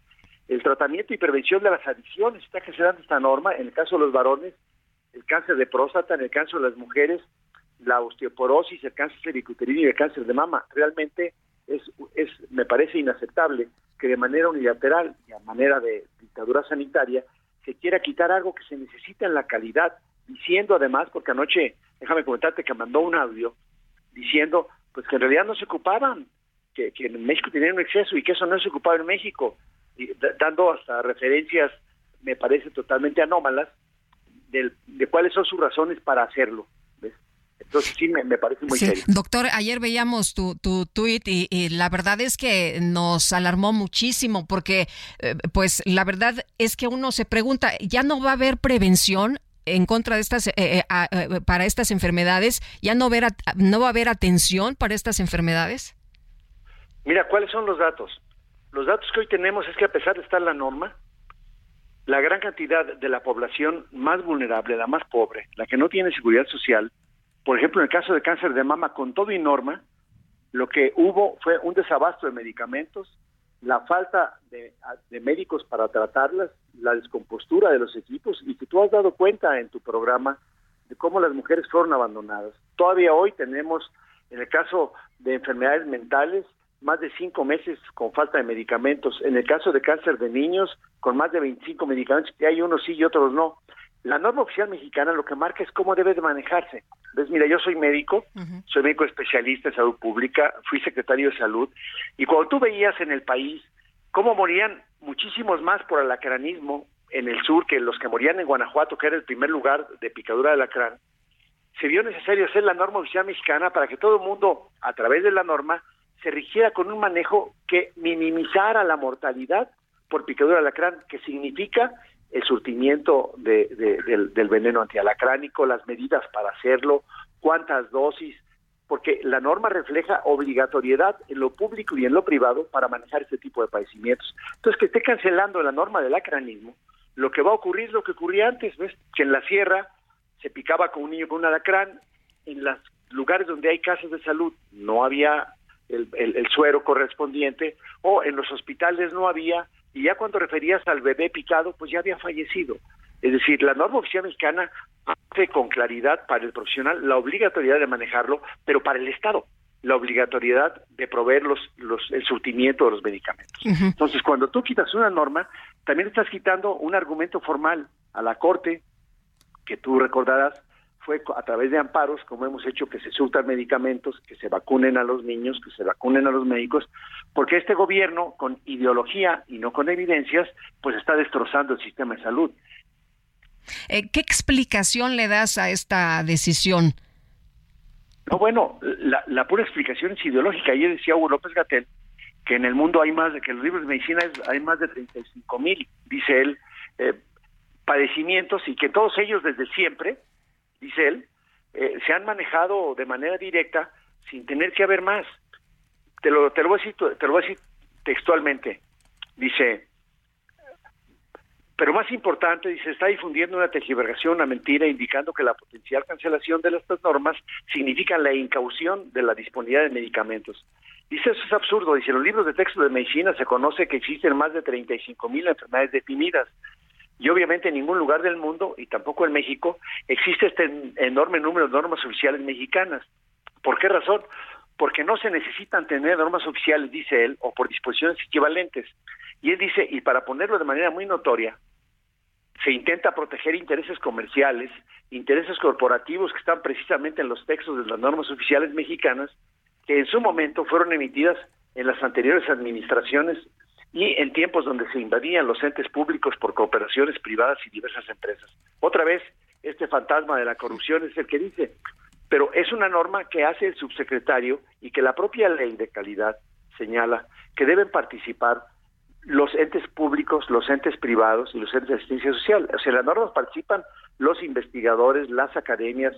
Pues yo- no sé a qué se refiera, pero yo te puedo decir así puntualmente, porque esto del alacranismo realmente nos preocupaba mucho cuando se tuvo que hacer una norma para que todo el país se hiciera. En el manejo de diabetes, hace unos días apenas se publicó en el diario oficial el cambio en la ley para que se diferenciara la diabetes tipo 1, que requiere medicamentos especiales, equipos especiales, porque ese niños, y tú sabes que es algo muy delicado su manejo, y para evitar que el niño quede ciego muy temprano, que muera de manera prematura, pues se debe hacer una norma oficial mexicana, pues ya con esto, olvídate, ahora fíjate, la preocupación dice que es mía, te voy a dar un dato importantísimo. De marzo del, del año pasado a este marzo, ha habido 148 puntos de acuerdo en el Congreso de la Unión para exhortar al subsecretario a que actualice las normas oficiales mexicanas.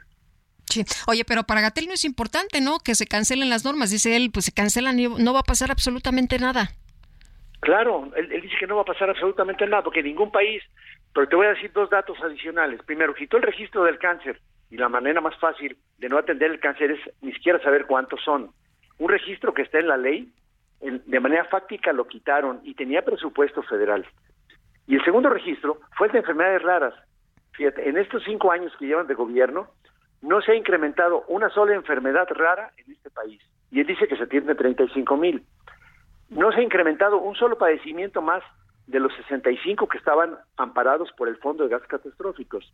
Y por último, de los que sí estaban amparados por gases catastróficos, como el caso de los cánceres, en el caso de los infartos de corazón, se ha disminuido a casi el 20% los que se atendían, o sea, se- hoy se atiende solamente el 20% de los que se atendían en el 2019, que fue el último año en el cual estuvo funcionando el Seguro Popular. Bueno, muy bien, pues Héctor Jaime, muchas gracias por platicar con nosotros, por alertarnos. Ya se publicó en el diario oficial, nos agarra el corte, pero ¿qué se puede hacer? ¿Se puede hacer algo? Sí, claro, porque falta toda la última etapa, ¿ves? En la cual el gran comité reciba esto que se publicó en el diario oficial y lo acepte. Yo creo, Lupita, les pido todo su apoyo a ti y a Sergio, que son muy influentes en el medio, que revisen. Estamos pidiendo por tu conducto a las academias, a los colegios médicos, a los investigadores, que se manifiesten. Porque una norma oficial mexicana lo que pretende es estandarizar el mejor sistema de salud para México. Héctor, muchas gracias, muy buenos días.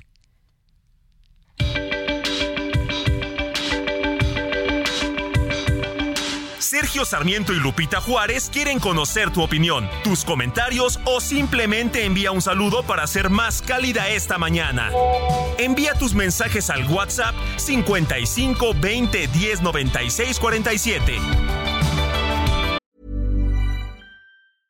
Hey, I'm Ryan Reynolds. At Mint Mobile, we like to do the opposite of what Big Wireless does. They charge you a lot, we charge you a little. So naturally, when they announced they'd be raising their prices due to inflation, we decided to deflate our prices due to not hating you.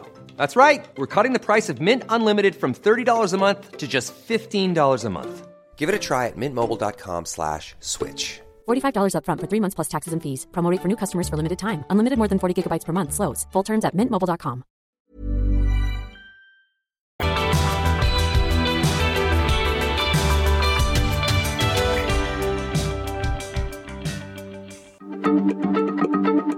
Heraldo Radio, la H se lee, se comparte, se ve y ahora también se escucha.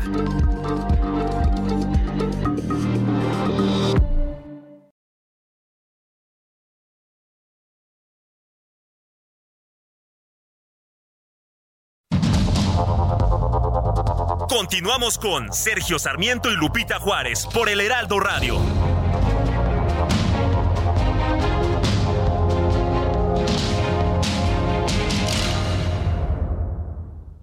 Siente el máximo confort de un abrazo a todo tu cuerpo. Te mereces un.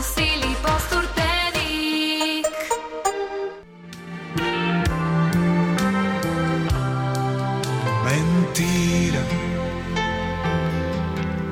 Lo nuestro siempre fue una mentira. Una piadosa pero cruel mentira. Esas palabras bellas que se dicen nos dejan en el fondo cicatrices.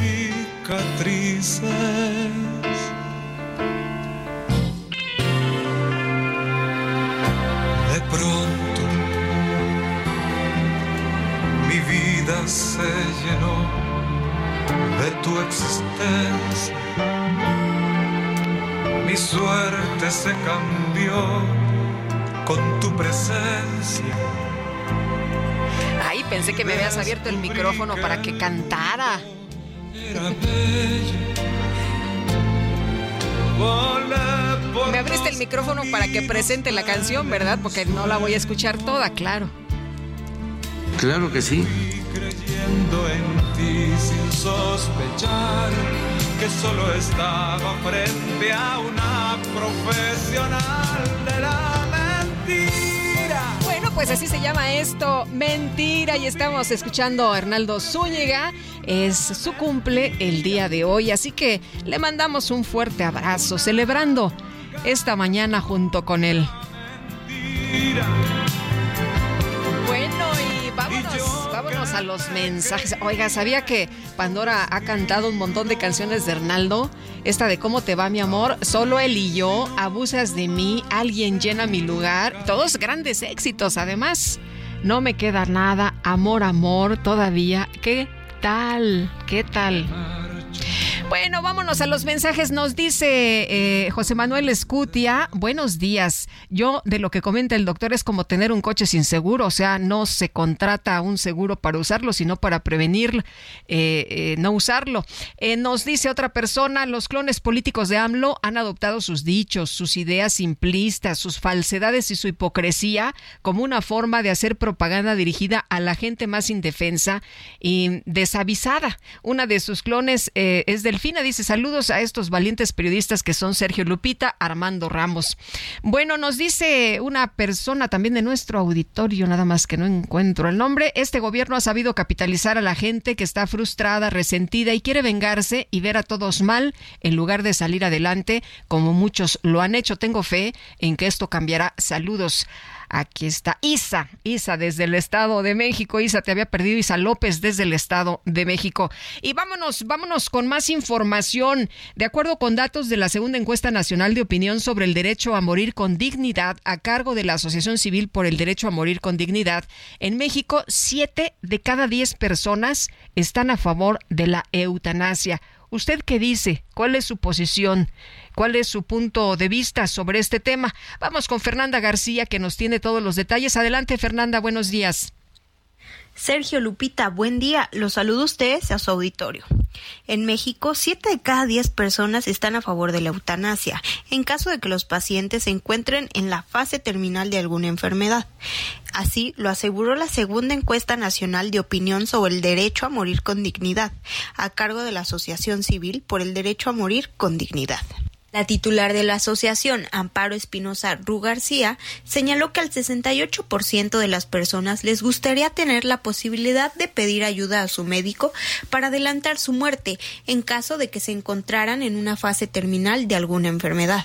Además, el 55% manifestó que preferiría que el médico le aplicara directamente una dosis letal de medicamentos y el 39% prefiere tomarlos por sí mismo. En tanto a los cuidados paliativos, el 79% de los entrevistados refirieron que están de acuerdo que se apliquen fármacos fuertes para calmar dolores físicos insoportables, a pesar de que estos acortan la vida. El 78% está a favor de que se utilice algún tratamiento médico a base de sustancias como morfina, marihuana o cannabis. Esto para mitigar el dolor. Finalmente, en la encuesta se dio a conocer que el 73% estuvo a favor de cambiar las leyes que permitan a las personas enfermas recibir ayuda para terminar con su vida, si es que así lo deciden. Amparo Espinosa hizo un llamado a promover y defender el derecho de todas las personas a tener una muerte digna, construyendo marcos legales tanto en torno a los cuidados paliativos como a la eutanasia y el suicidio médicamente asistido. Hasta aquí la información. Sergio Lupita, hasta luego. Gracias, Fernanda. Hasta luego. Muy buenos días. ¿Y usted qué dice? ¿Está de acuerdo? ¿Está a favor de la eutanasia? Bueno, pues vamos a cambiar de tema y hace un par de días eh, YouTube limitó el canal de Sepropie que transmite las conferencias matutinas del presidente López Obrador. Vamos a platicar con Luis Estrada, analista político, director general de SPIN, taller de comunicación política. Luis, ¿cómo te va? Muy buenos días. ¿Qué tal, Lupita? ¿Cómo te va? Gracias por la invitación. Bien, Muy buenos días. Oye, pues, ¿cómo viste esto que decía el vocero de la presidencia, Jesús Ramírez Cuevas? Todavía no había información oficial en ese momento de, de YouTube porque había suspendido el canal, pero decía Jesús Ramírez, no, es que nos bajaron, esto es censura porque pues la gente nos ve muchísimo y, y- y, bueno, pues este no, no debe ocurrir esto. Se suspendió sin justificación aparente esta cuenta de la CEPROPIE y, y, bueno, pues lo que él insistía es que es muy visto, ¿no? El- la conferencia, la mañanera del presidente López Obrador.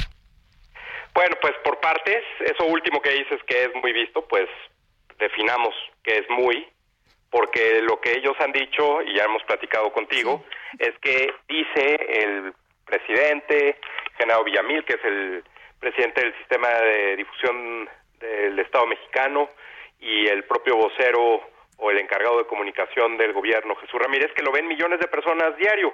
Y lo que nosotros hemos demostrado en la última infografía que publicamos ayer, la número 93, eh, mostramos que los promedios diarios de, vi- de vistas en Facebook del presidente, entre que es la red social que más seguidores tiene, tiene 10 millones el presidente, un poco más, eh, menos de 98 mil personas lo vieron en promedio en el mes de mayo. Esto es menos del 1% de sus seguidores en Facebook. Entonces, pues la verdad es que no, eso no es así.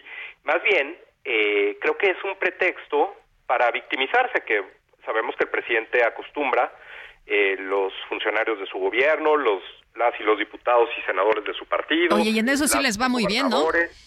¿Perdón? Y en eso sí les va muy bien, ¿no?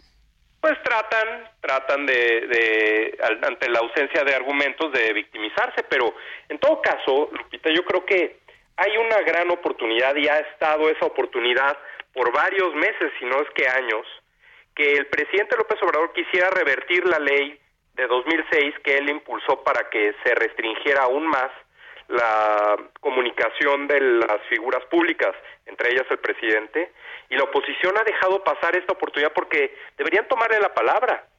¿De qué, qué importa que las conferencias estén o no estén? ¿Qué importa que el presidente llame o no llame a lo que él quiera? Si de cualquier forma nadie lo ve, ¿por qué entonces darle la oportunidad de que se victimicen? Yo creo que debiéramos regresar a una versión eh, como la ley que existía antes de la elección de 2006, en la que cualquier persona pueda decir lo que quiera, cuantas veces quiera, donde quiera, y entonces las campañas no se traten de quién violó, por cuánto tiempo, en cuántos espectaculares, sino que nos centremos en las propuestas y en los argumentos.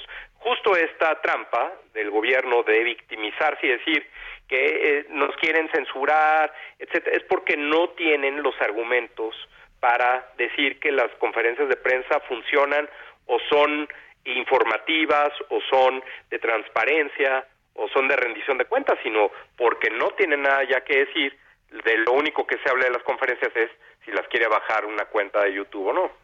Oye, y entonces eh, aquí lo que nos has eh, insistido una y otra vez es solo 98 mil vistas diarias en promedio En mayo. en ¿sí? mayo.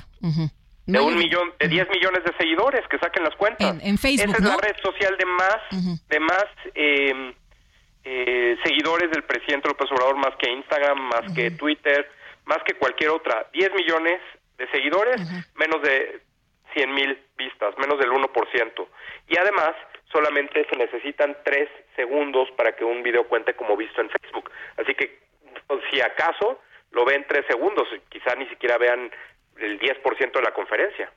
Eh, Luis, ¿tienen impacto eh, eh, a pesar de que eh, se dicen, tú nos has eh, dado la información de cuántas veces miente el presidente? ¿Tienen mucho impacto porque se retoman eh, por, por los a, a la oposición, porque se retoman a través de los medios de comunicación, porque se retoman a través de las redes sociales? ¿Esto es lo que, lo que ocurre? Bueno, tendríamos que ver, Lupita, qué es lo que se retoma y cuánto se retoma en los medios de comunicación. Primer punto, pues es el presidente de la República, es la fuente más importante de información aquí y en cualquier otro país. Si lo que dice el presidente es real, es mentira, eh, está inventado o no, bueno, eso se ve en una segunda etapa. Pero primero, pues es la fuente más importante y por eso los medios van a una conferencia de prensa y ahí está. Segundo, lo que me parece que ha sido la trampa y lo hemos platicado también aquí es que el presidente al no tener justificación y no tener evidencia de lo que dice, pues dificulta que los medios de comunicación serios, con audiencia, con patrocinadores, puedan de alguna forma justificar lo que está diciendo el presidente. Si el presidente dice que ayer platicó con unos extraterrestres, pues va a ser una cuestión que van a citar los medios de comunicación, pero como algo ridículo, no como una noticia real, como algo que tenga sustento. Entonces, eh, lo que vemos es que los medios de comunicación cada vez más citan al presidente por una cuestión de algo ridículo, no necesariamente por algo noticioso o verdadero o trascendental o incluso en contra de lo que el presidente quisiera, a favor de lo que él llama la cuarta transformación. ¿Dónde está la transformación que él quiere o que él busca si no tiene o puede o no puede justificar con evidencia las afirmaciones que dice? Son 118 minutos en promedio lo que duran las conferencias y nosotros hemos contado en promedio 103 afirmaciones falsas, engañosas o que no puede probar por conferencia. Si quitamos todo el tiempo que hablan periodistas, otros funcionarios del gobierno y hasta los silencios del presidente, diremos que prácticamente todo lo que dice en la conferencia es falso, engañoso o no se puede probar. Y quien no lo crea, que vea cualquier conferencia al azar, la que sea, van más de 1100, que tome las que quiera, la que vea, la que la que le guste y que confirme este dato. Muy bien, pues Luis, como siempre aprecio mucho que puedas platicar con nosotros. Es la eh, infografía número 93 y bueno, hay menciones a Bolivia, Cuba y a Perú. Hay algunos que son sus cuates y otros que no. Exacto. Eh, eh, esto de Perú, bueno, pues ya causó reacciones. Hubo una nota en el periódico El Comercio en Perú de primera plana donde contaron las veces que nosotros les dijimos que había mencionado a Perú. Muy muy extraño el presidente habla de Perú pero no menciona a la presidenta Dina Boluarte por su nombre. Así así el liderazgo que quiere establecer López Obrador en Latinoamérica. Pero qué tal cuando habla de Cuba o de Bolivia no claro hasta medallas y premios les da. Bueno lo recibe no bueno muy bien mi querido Luis muchas gracias como siempre muy buenos días al contrario, Lupita, muchas gracias. Saludos a Sergio. Muy Gracias, hasta luego. Bueno, la Auditoría Superior del Estado de Hidalgo interpuso una denuncia penal ante la Procuraduría General de Justicia Estatal contra el alcalde de Tula, el periodista Manuel Hernández Vadillo, por no justificar el destino de poco más de 60 millones de pesos correspondientes a la cuenta pública 2021. Ante el temor de ser privado de su libertad y evitar su detención por la autoridad competente, pues tramitó un amparo para librar cualquier orden de detención para que responda por los actos de corrupción que se le imputen. Esto de acuerdo con la información disponible en la página del Consejo de la Judicatura Federal. Manuel Hernández Vadillo presentó el recurso de amparo el 18 de mayo del año en curso, fecha en la que la ACE formalizó la denuncia en contra de Hernández Vadillo, la Auditoría Superior del Estado de Hidalgo.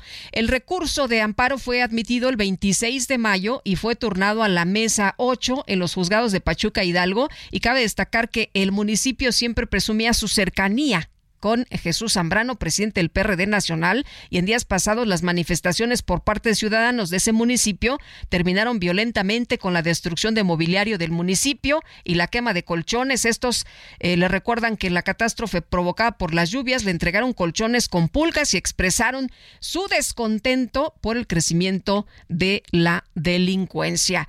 Vámonos, vámonos con el Químico Guerra 8 con 46 minutos. El Químico Guerra. Con Sergio Sarmiento y Lupita Juárez.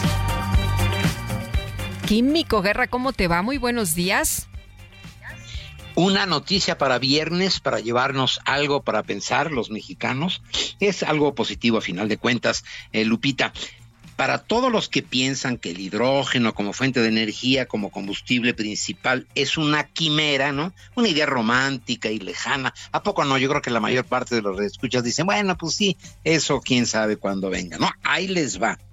British Petroleum Shell y CIP. CIP es la eh, Copenhagen Infrastructure Partners, es una compañía danesa se llevan los tres megaproyectos de hidrógeno verde en la primera subasta en Oman, un país petrolero, Lupita, valuados en un poco más, ahí te va, 18 mil millones de dólares. Hydrom, la empresa estatal creada específicamente para promover el desarrollo del sector de hidrógeno verde en Oman, repito, un país petrolero, firmó los contratos a nombre del gobierno. Los tres proyectos, Lupita, se construirán en un área de 960 kilómetros cuadrados en el centro de Oman. Fíjate, Lupita, Oman tiene una economía basada en la explotación de las grandes reservas que tiene de gas natural y petróleo, pero está desarrollando planes para diversificar. ¿Por qué? Ellos están haciendo el cálculo correcto hacia adelante, hacia el futuro. Uno, para ¿Cuál es el principal uso del petróleo en el mundo, Lupita? ¿Tú qué piensas? ¿Para qué se extrae tanto petróleo y qué, qué es lo que más se usa del petróleo? No, bueno, pues es uno de La- los... la eh, gasolina. Claro, los es de los más importantes combustibles, ¿no? Claro, o sea, la mayor parte del petróleo se saca para hacer gasolina. ¿Qué está pasando con los coches, Lupita? Ya no van a usar gasolina. Por eh, dos No, pues ya nos estamos transformando, ¿no? Pues sí, pero está bastante rápido, ¿no? Sí, Inclusive en México los ya ves eléctricos y los, eh, eléctricos, el- ajá, los eléctricos y, y bueno, ahora con, con el tema del, del hidrógeno que tú nos has contado tanto, hay países en Europa donde ya en los próximos años no van a permitir el eh, auto con eh, eh, uso de combustible.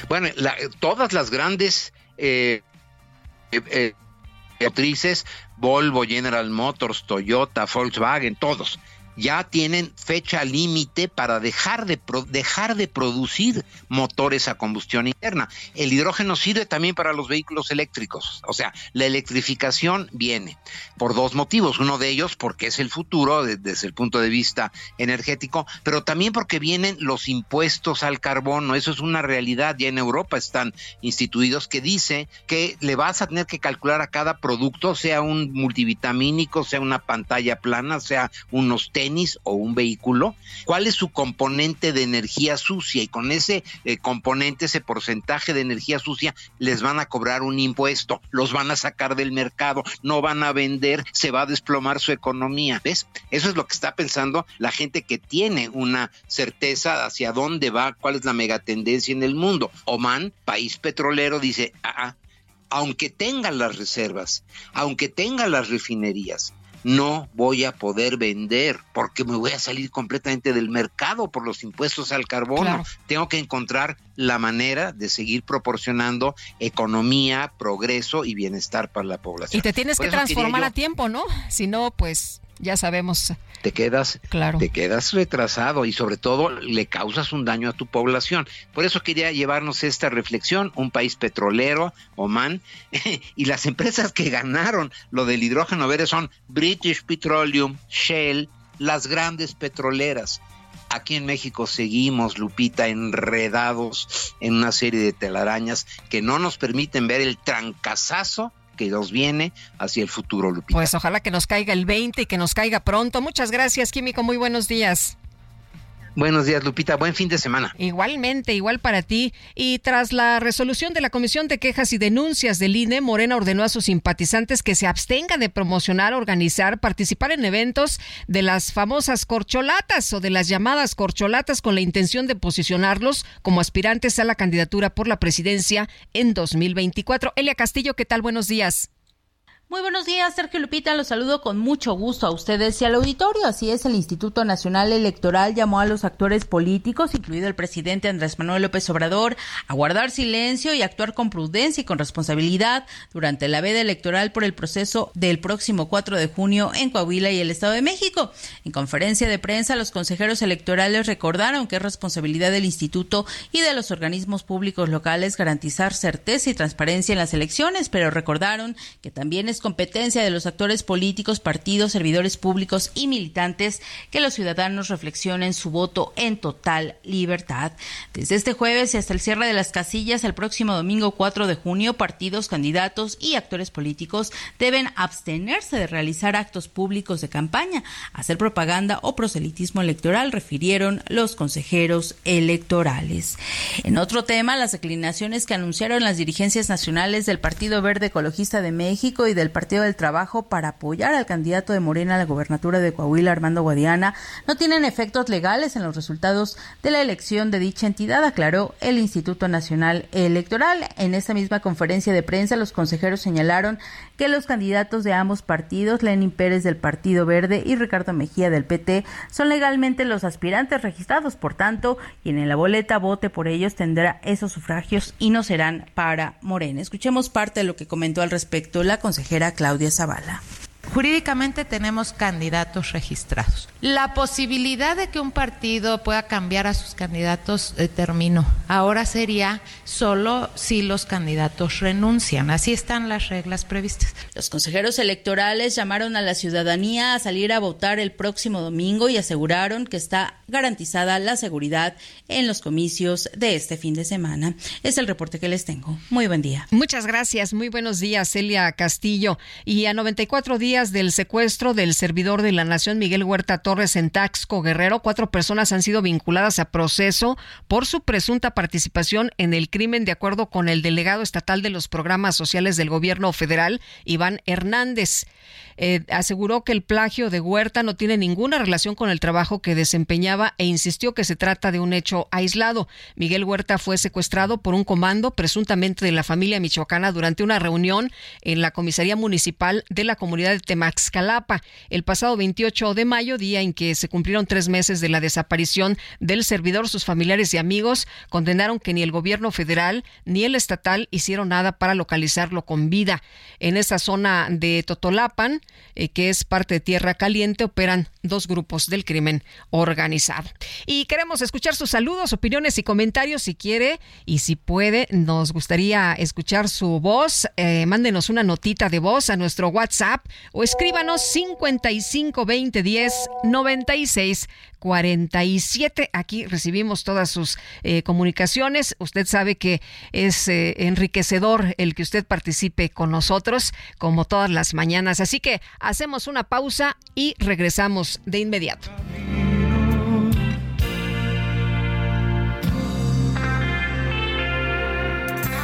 Me marcho mordiéndome de rabia y de tristeza. Me guardo mis afanes de grandeza. Jugué a ganar y solo he conseguido un puesto en el reparto del olvido.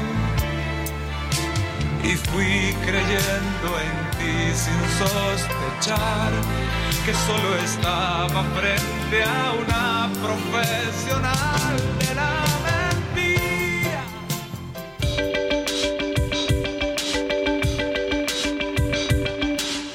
Sarmiento y Lupita Juárez quieren conocer tu opinión, tus comentarios o simplemente envía un saludo para hacer más cálida esta mañana. Envía tus mensajes al WhatsApp 55 20 10 96 47.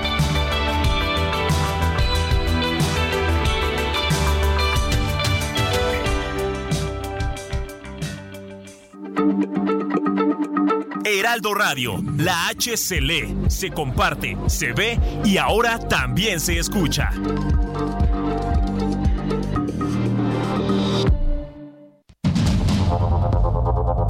Continuamos con Sergio Sarmiento y Lupita Juárez por el Heraldo Radio.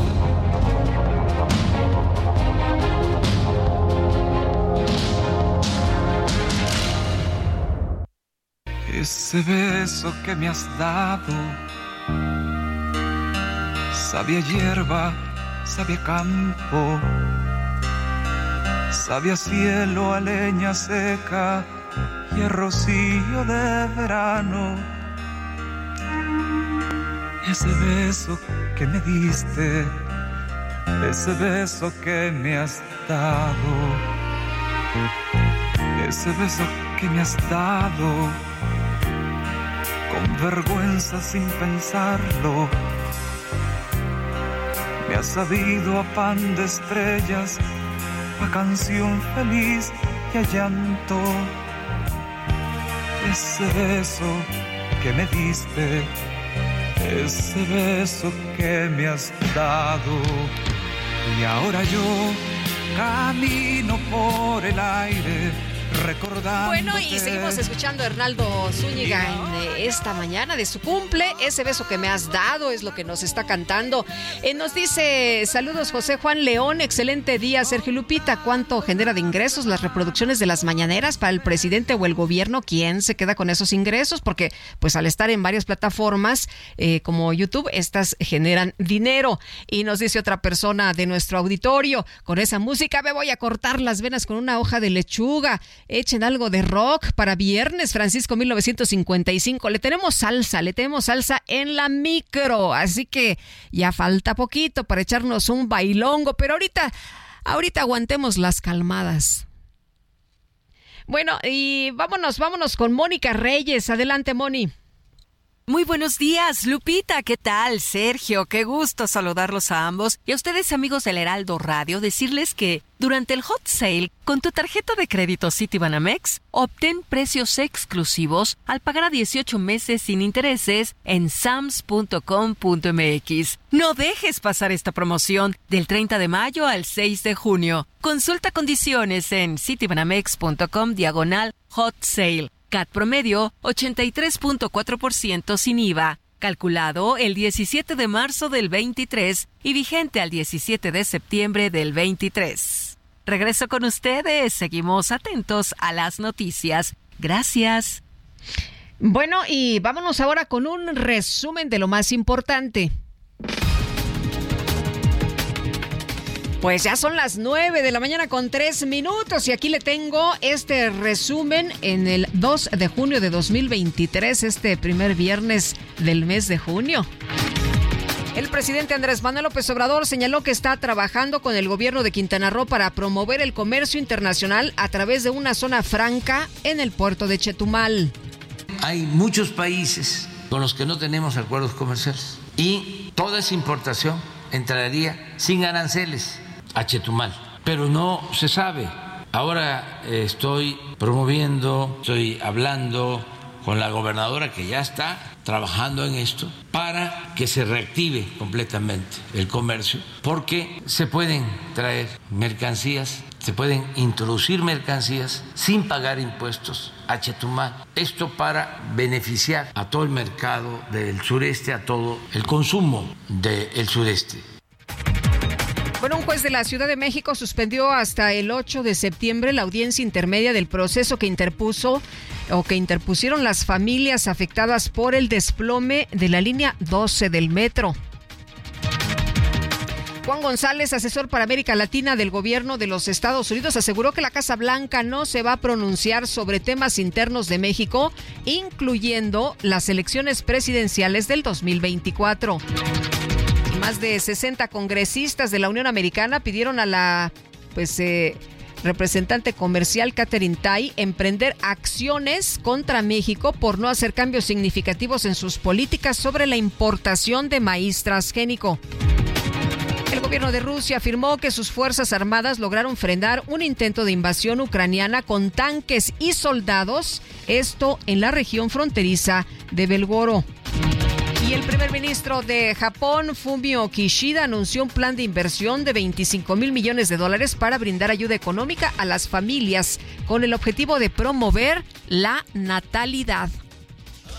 Ay, don Goyo, ya párale de fumar. Ay, don Goyo, parece que fui a colar. Bueno, pues hace unos días la conductora de CNN en Londres, Isa Suárez, se hizo viral en México porque tuvo dificultad para pronunciar el nombre del volcán Popocatépetl. La periodista publicó un mensaje en Twitter para agradecer las bromas y los mensajes de apoyo que recibió. Dijo que a pesar de que ha practicado, decidió referirse al volcán solo como el Popo, así ya sin bronca, ¿no? El Popo. Además compartió un video de sus compañeros de trabajo intentando decir Popocatépetl. Uh, Popocatépetl. No, I have no idea.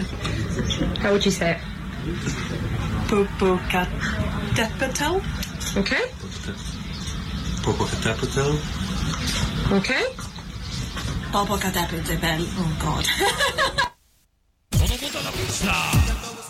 un loco por mundo. Y ya no aguanto un segundo.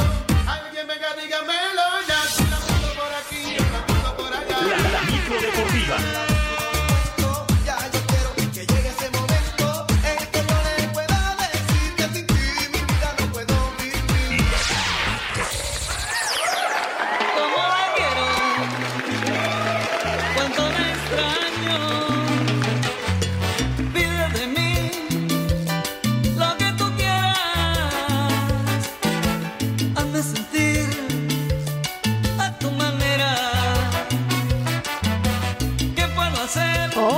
La micro deportiva trae salsa esta mañana de viernes.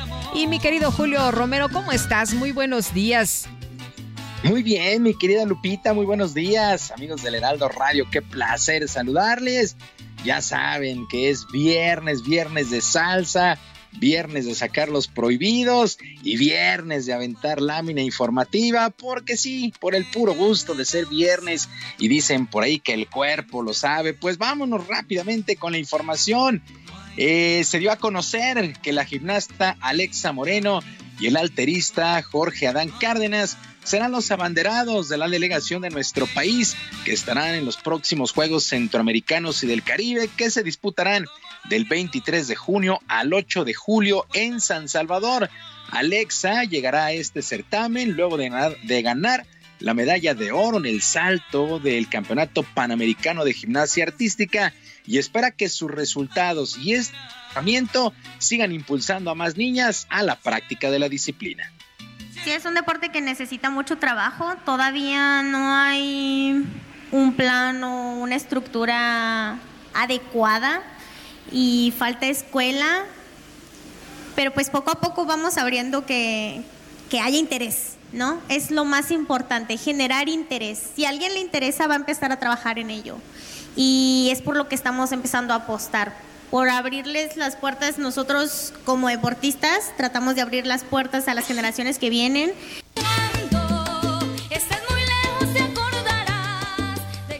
Alexa Moreno, una de las grandes, grandes deportistas que tiene actualmente nuestro país. Anduvo con muchas lesiones, se retiró, pero regresa para buscar un nuevo ciclo olímpico.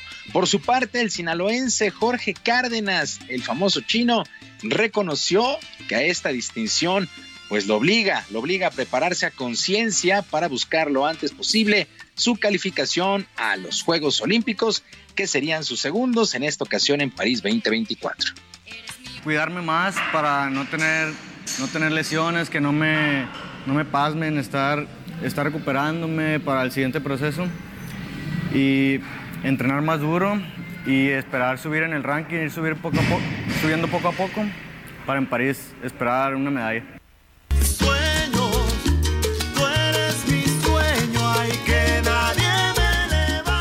Pues mucha, mucha suerte, Jorge Cárdenas, alterista y Alexa Moreno, los abanderados. No se ha dado a conocer si es que habrá y la fecha de esta posible ceremonia de abanderamiento por parte, pues ya sea de la CONADE o del gobierno federal.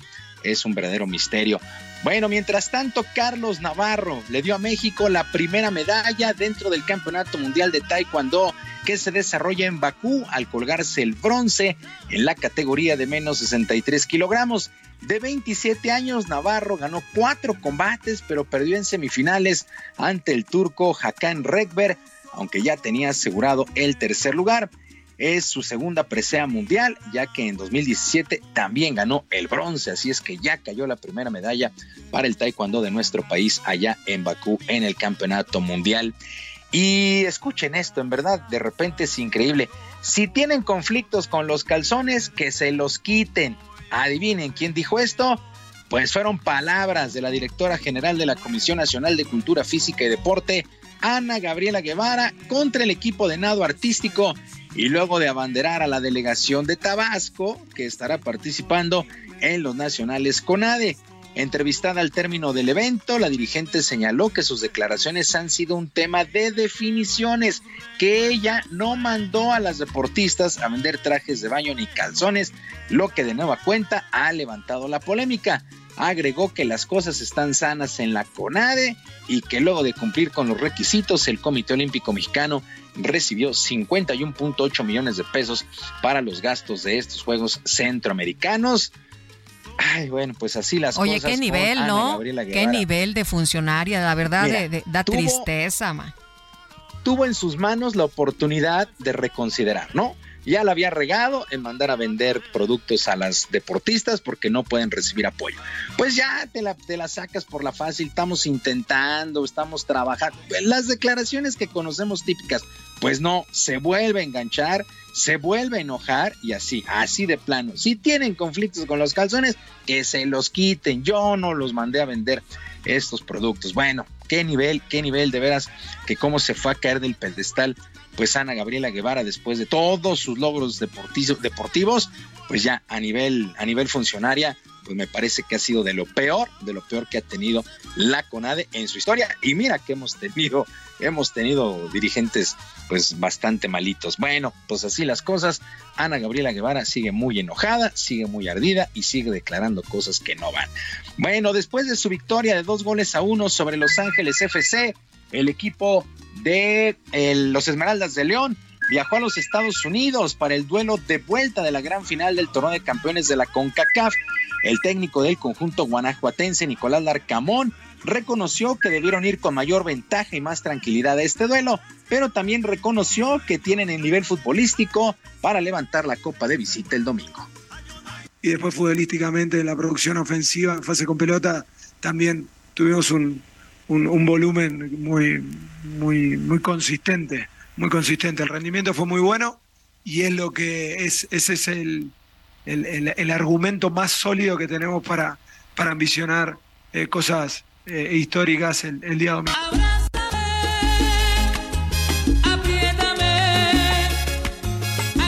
Pues mucha suerte para este equipo de León, porque la verdad sí tenía que haber sido con un marcador más holgado. No pudieron hacer los goles y en tiempo de compensación este equipo de la MLS les hizo una anotación. Bueno, todo listo también para que este sábado a las 7 de la noche en el Estadio de Ciudad de los Deportes, el Atlante reciba la visita del, la visita del Tapatío en el duelo de vuelta del torneo campeón de campeones de la Liga de Expansión del Fútbol Mexicano. A este compromiso, la sucursal de las Chivas, el Tapatío, llega con ventaja de 3 a 1 resultado que logró en la ida en el Estadio Jalisco el pasado sábado 27 de mayo. Y mientras equipos buscan técnico o refuerzos, los Pumas, los Pumas ya se encuentran en su pretemporada en playa para listar el Apertura 2023.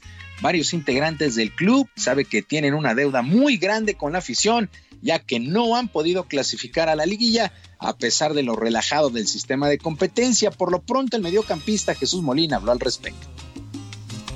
Sin duda que, ha sido un fracaso el no poder entrar, sobre todo siendo 12 los equipos que, califican. Yo creo que la postura del equipo es obviamente meternos en los primeros cuatro, esa es la mentalidad que tenemos, pelear partido a partido, hacer nuestra, de nuestra casa una fortaleza, eso lo, sabemos y tenemos que demostrarlo en, nuestra cancha. Y bueno, te digo, la verdad es que el grupo, eh, a sabiendas de lo que se viene, está metiendo a full para llegar de la mejor manera física y mentalmente. No quiero morir y es un cuchillo que me corta la Estos Pumas de la universidad que van en caída libre con decisiones bastante malas desde su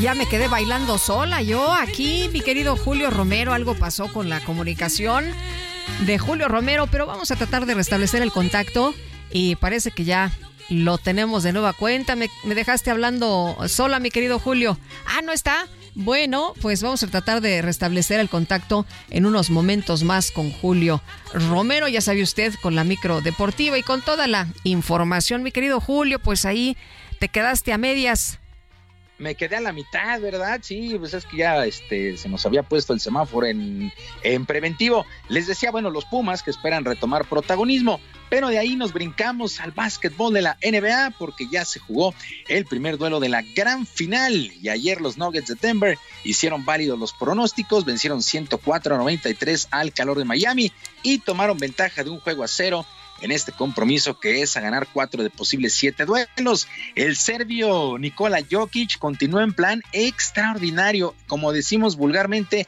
en plan bestia. El día de ayer 27 puntos, 10 rebotes y 14 asistencias triple triple para Nikola Jokic que está llamado a ser pues el jugador más valioso de todos estos playoffs. El domingo se estará disputando el juego 2 también en casa de los Nuggets de Denver, que llegan como campeones de la Conferencia del Oeste después de vencer en cuatro juegos a los Lakers, mientras que Miami llega como campeón del Este después de batallar en siete juegos para eliminar a los Celtics de Boston. Así es que domingo, domingo, juego 2. Lupita, amigos del auditorio, la información deportiva este viernes. Les recuerdo nuestras vías de comunicación en Twitter Estoy en arroba jromerohb, en arroba jromerohb, además del barrio deportivo, el barrio deportivo en YouTube, de lunes a viernes a las 7 de la noche, con mucha diversión y si nos acordamos, pues algo de información. Que tengan todos un extraordinario fin de semana y que por supuesto sus equipos ganen. Muchas gracias, mi querido Julio. Muy buenos días. Buen día para todos. Quiero amarte una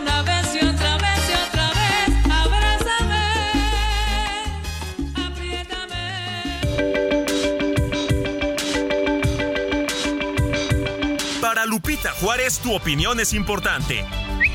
Síguela en arroba Lupita Juárez H.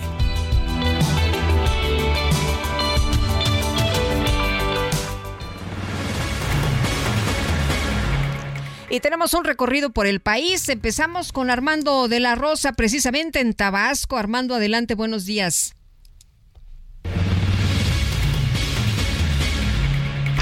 Así es, muy buenos días Sergio y Lupita, como ustedes ya lo mencionan, efectivamente pues este jueves eh, se registró el suicidio de una niña de 10 años, esto en la ranchería Buergos, ubicada a las afueras del municipio de Macuspana, aquí en Tabasco. Según los primeros reportes, los padres de la menor la encontraron colgada por el cuello al interior de su cuarto, trataron de auxiliarla, llamaron a los paramédicos, sin embargo los rescatistas mencionaron que la menor ya no contaba con signos vitales. Esta noticia pues obviamente pues mantiene con a la sociedad tabasqueña por tratarse de una niña, pero por ser el segundo caso en menos de un mes. Y es que recordemos que tan solo el pasado lunes 22 de mayo, un estudiante de secundaria de 13 años de edad se colgó de un árbol, no acudió precisamente a su escuela y se colgó de un árbol en el Parque La Pólvora, aquí en la capital tabasqueña. Y apenas el pasado lunes 29 de mayo se registró otro caso bastante polémico donde un niño fue hallado encadenado y golpeado dentro de una casa en la colonia Villa Las Flores, aquí en la capital tabasqueña, y tuvo que ser rescatado por los propios vecinos. Entonces, estos eh, dos casos de suicidio de menores y el caso del maltrato de este niño en la colonia Villa Las Flores, pues bueno, pues tienen consternada a la población aquí en el estado de Tabasco. Este es el reporte, Sergio y Lupita.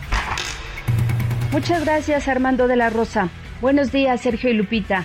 Padres de familia del Estado de México hicieron un llamado a las autoridades para evitar que se generalicen los casos de violencia en las escuelas, como el ocurrido en una secundaria del municipio de La Paz, donde un alumno detonó un arma y lesionó a un trabajador. Destacaron que se requiere de un programa integral que contemple prevención, detección oportuna y corrección.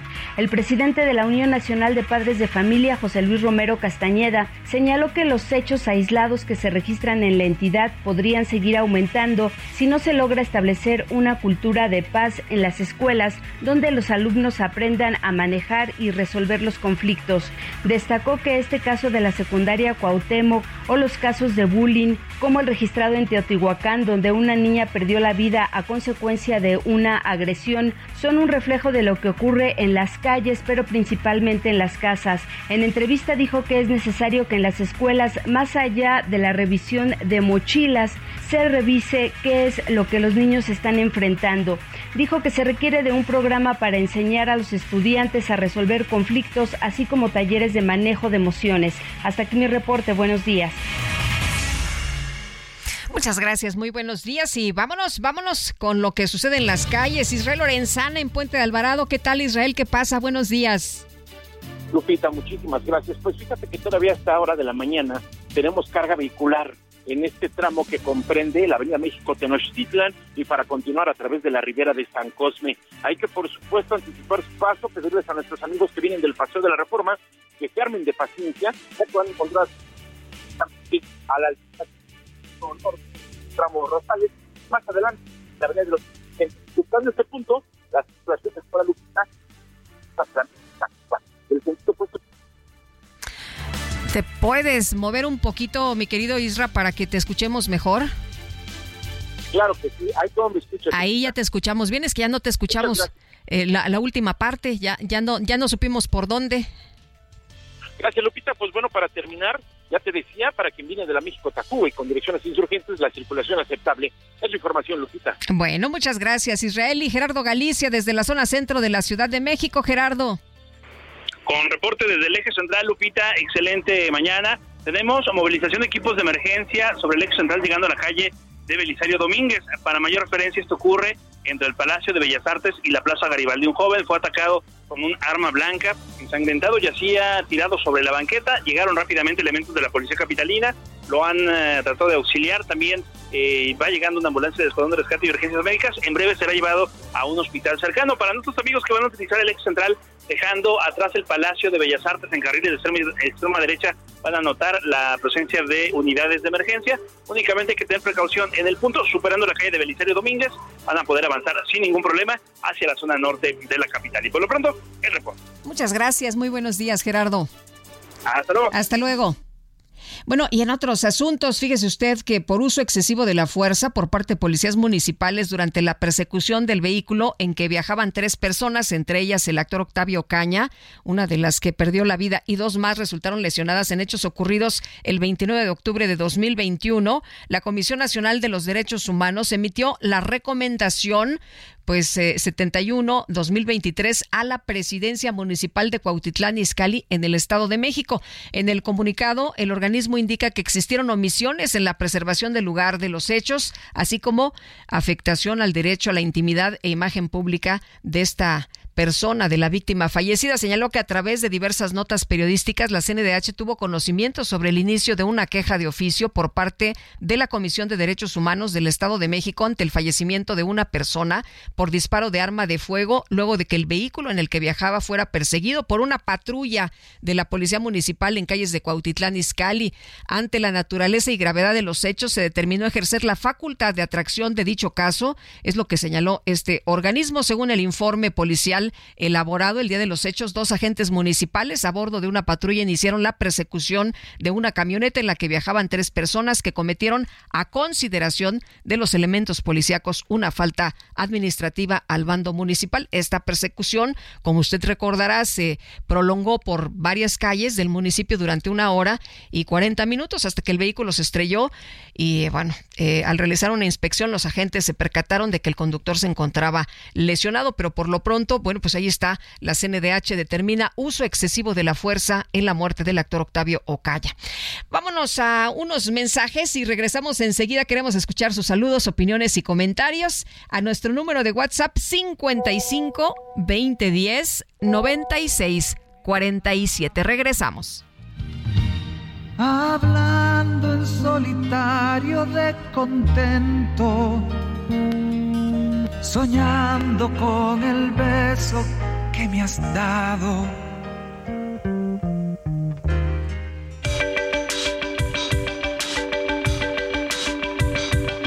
Sergio Sarmiento y Lupita Juárez quieren conocer tu opinión, tus comentarios o simplemente envía un saludo para ser más cálida esta mañana.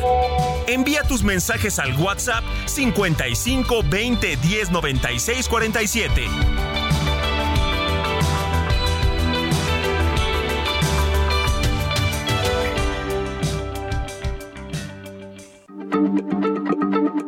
Heraldo Radio, la H se lee, se comparte, se ve y ahora también se escucha.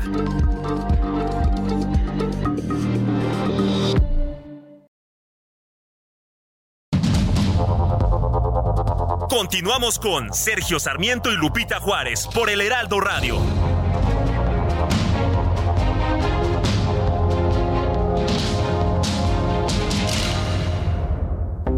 Hola Lupita, un gusto saludarles a ti y a Sergio. Yo creo que con lo que ha pasado el día de ayer en el diario oficial de la Federación, lo que busca nuestro presidente es dejarnos en la miseria. No se entiende cómo es posible que quite normas tan importantes para atender la salud de los mexicanos. Si él mismo lo dijo, primero los pobres, pues vemos también que varios esquemas de apoyo a la gente vulnerable quedan cancelados. ¿Qué es lo que esto significa? Que nos quiere tener en la miseria. Eso es lo que se refleja en esta intención de anular varias normas que nos pueden beneficiar como sociedad, como personas, como familias. Un gusto saludarlos, hasta luego.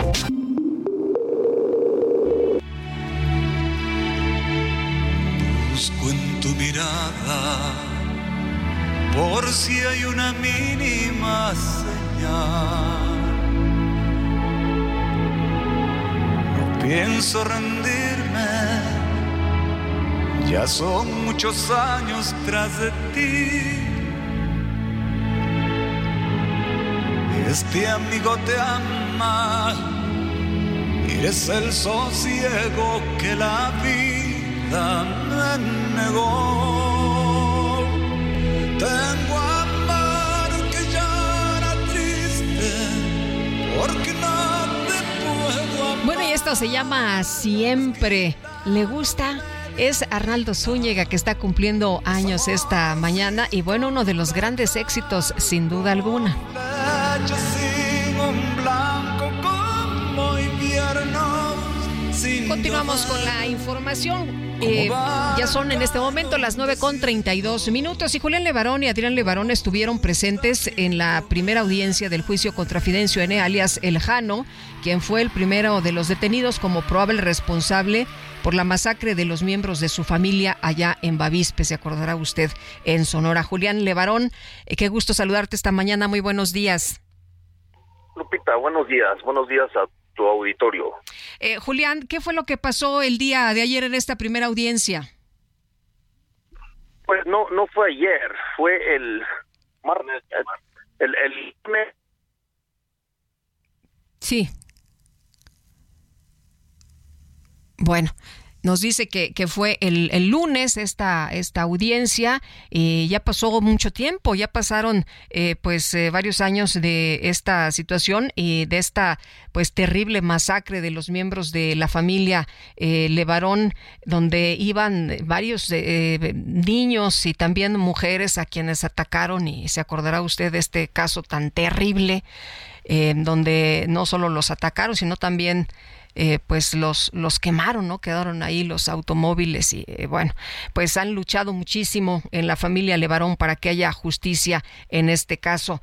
Eh, bueno, ya son las 9 de la mañana con 33 minutos. Espero recuperar la comunicación con Julián Levarón. Vamos con Mónica Reyes. Adelante, Moni.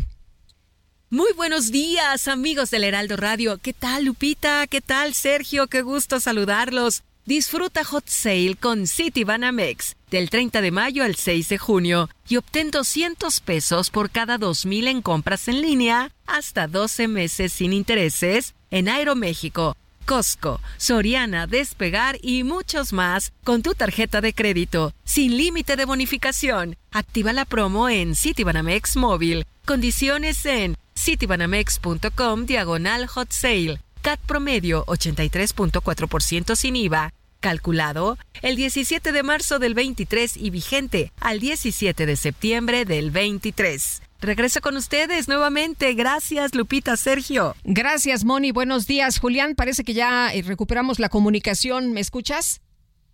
Sí, perdón, estamos aquí en el altiplano y de, de repente se corta la señal. Sí, entendemos, entendemos que se corta la señal. Eh, Julián, me decías que, que fue, que no fue ayer esta, esta audiencia. No, fue el lunes y el martes y hubo un, una una licencia que pidió el juez para el miércoles y el jueves y aquí estamos otra vez viernes esperando entrar. Oye, y bueno, ¿qué, qué fue lo que ocurrió en esta, en esta primera audiencia? Mira, es, es importante decir que esta persona que está detenida fue el encargado de la plaza, fue un sicario en la que tuvimos, con la que tuvimos mucho contacto en ese camino. Se, se le aparecía a la gente con armas y nos amenazaba y uh, le, le, quitaba cuota a los que pasaban por ahí. Unos que transportaban combustible los desaparecieron y este fue el que él filmó, este individuo fue el que filmó la agresión en contra de mi prima donde le dispararon cienes, si no es que miles de veces y dieron la orden de que le echaran gasolina y la quemaran y está en el teléfono de esta persona filmado esa agresión. Oye, qué, qué sangre, ¿no? Tan, tan fría para, para poder hacer todo esto después de una crueldad como la que vimos y como la que ustedes han estado luchando para que se haga justicia. Así es, digo, este nuestro sistema de justicia está tan uh, colapsado que la defensa de esta persona Uh, lo que lo que pretende hacer es traer unos peritos para comprobar uh -huh. que las balas que él traía cuando lo detuvieron no tenían sus huellas y este tipo de tecnicismos son los que nos han dejado en el país con casi el 100% de impunidad. Eh, Julián, eh, En México, eh, mucho se ha dicho que la justicia que no es pronta no es justicia. Eh, ya llevan varios años, desde 2019, si no me equivoco. Sí, ya, ya van más de tres, eh, en, en unos días van a ser tres años con siete meses y esta es la audiencia de juicio oral para lograr la sentencia por el primero de más de 100 personas que participaron y hay que ser honestos, yo no veo cómo es que este sistema va a poder condenar o sentenciar a todas estas personas. Digo, si, si la justicia en nuestro país fuera un reflejo de los sentimientos y de lo que los mexicanos sabemos que es justicia, estas personas serían fusiladas o ahorcadas en la plaza pública al siguiente día. Pero ah, Ujú. digo, eh, la, la- la gente allá está, está harta. Digo, esta persona cuando yo testifiqué en su contra, porque él me detuvo y me amenazó, en el camino yo testifiqué en su contra, y él me preguntó que si por qué, si me detuvo en marzo, que si por qué no lo denuncié hasta agosto.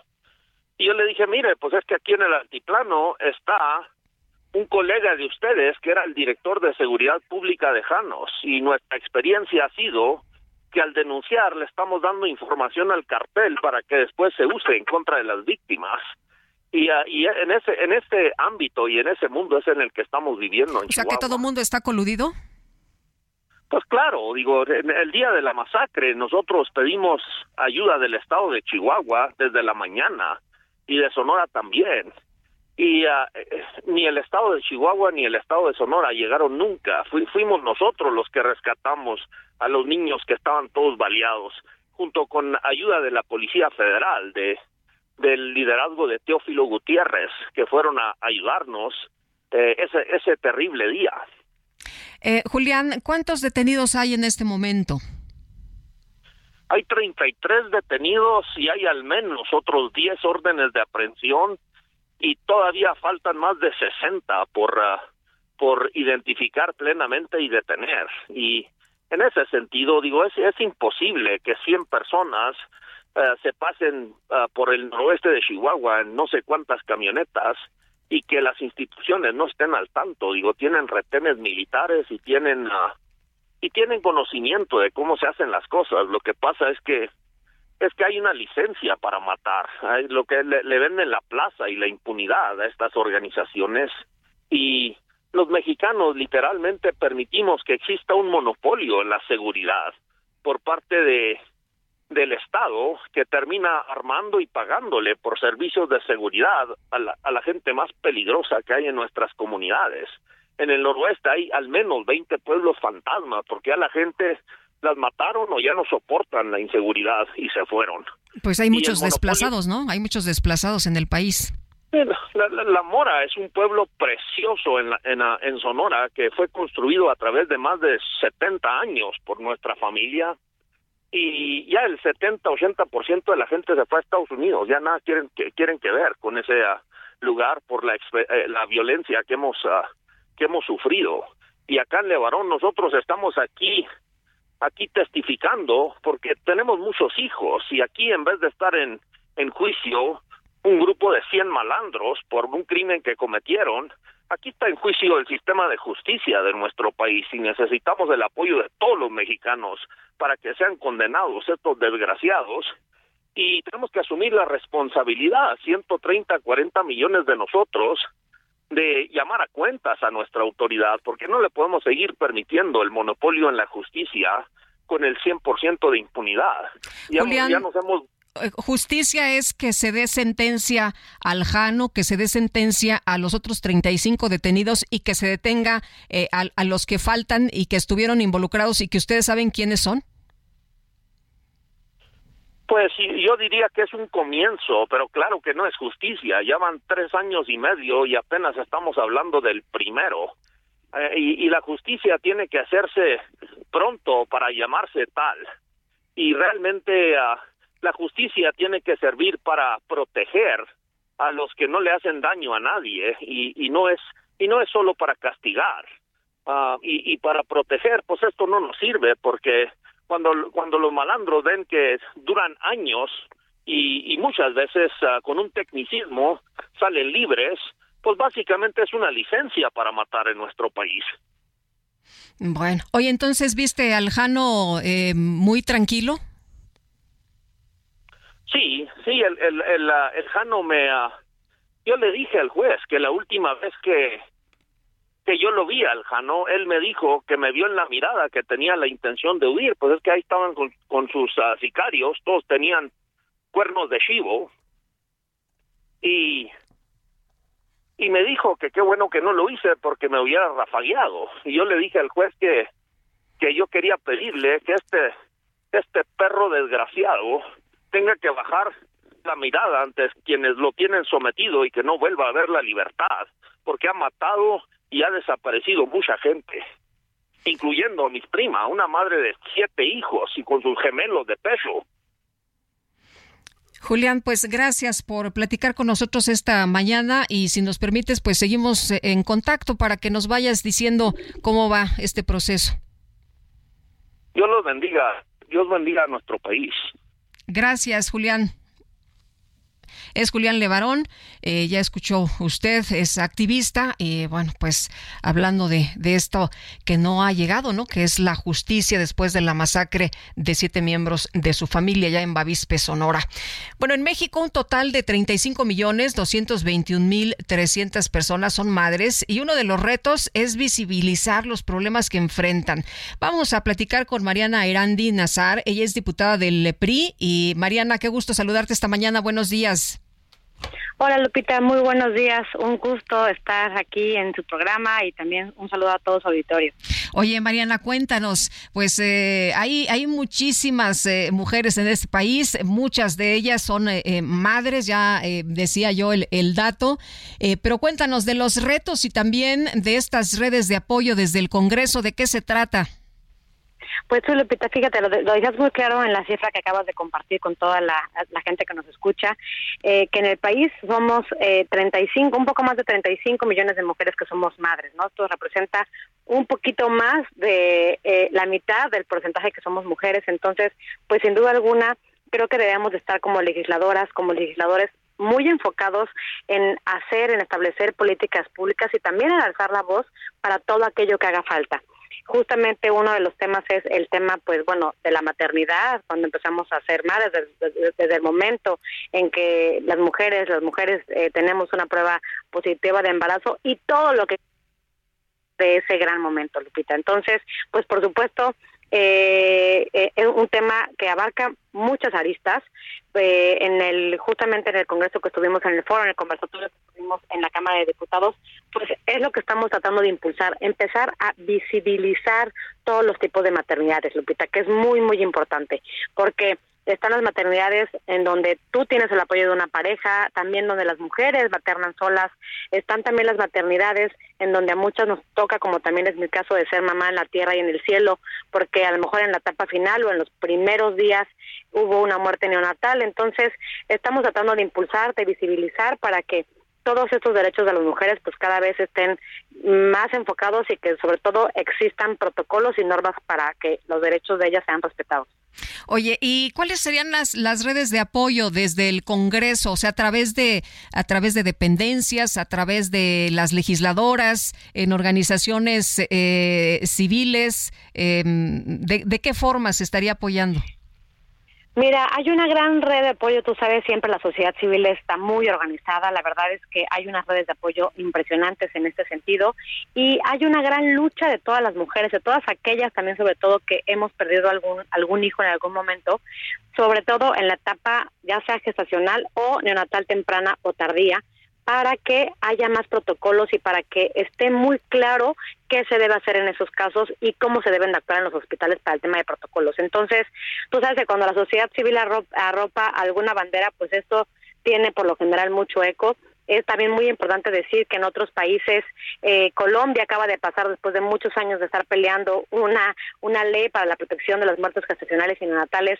Acaban de aprobarlo la semana pasada en, en, en el Senado de la República. También Chile, Argentina. Digamos que estamos tratando de tener lo mejor de cada país, de cada una de estas herramientas, para también nosotros hacer una propuesta muy clara, muy consensa y también la importancia de estar en estos foros conversatorios para poder escuchar y recoger todas las necesidades de todas las mamás y los papás que pues tienen ese tipo de maternidad. Y por supuesto también todo lo lo que conlleva la maternidad. Lamentablemente hoy amanecimos, bueno, desde el día de ayer con la cancelación de estas normas Es lo que te decía, por una parte están eh, tratando de, de apoyar y de que haya más normas para apoyar a las mujeres y por otra pues te quitan las estas normas en materia de salud y te quitan pues eh, estos temas que tienen que ver con prevención de cáncer de mama, cervicouterino, en fin, este salud para los niños, en fin asesoría para la lactancia, alineamientos, eh, en específico justamente lo que es muy lamentable que, que podemos ver en todo lo que salió ya en el diario oficial,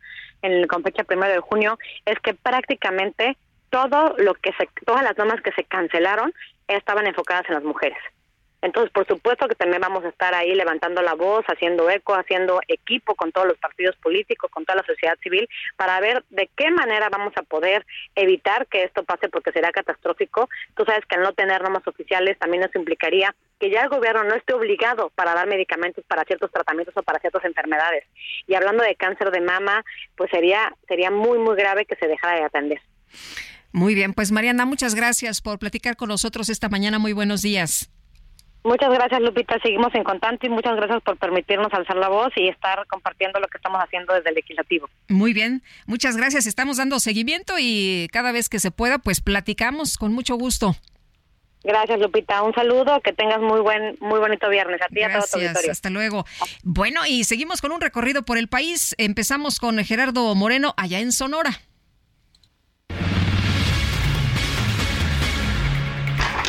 Muy buenos días Sergio y Lupita, qué gusto saludarlos desde Sonora, donde les platico que integrantes de la sección 65 del Sindicato Nacional Minero decidieron bloquear la carretera federal número 2 a la altura del entronque con el municipio de Imuris en Cananea, esto por considerar que las autoridades federales siguen sin cumplir sus exigencias de reponerles los derechos laborales que les arrebataron hace más de 15 años cuando se privatizó la mina de Cananea.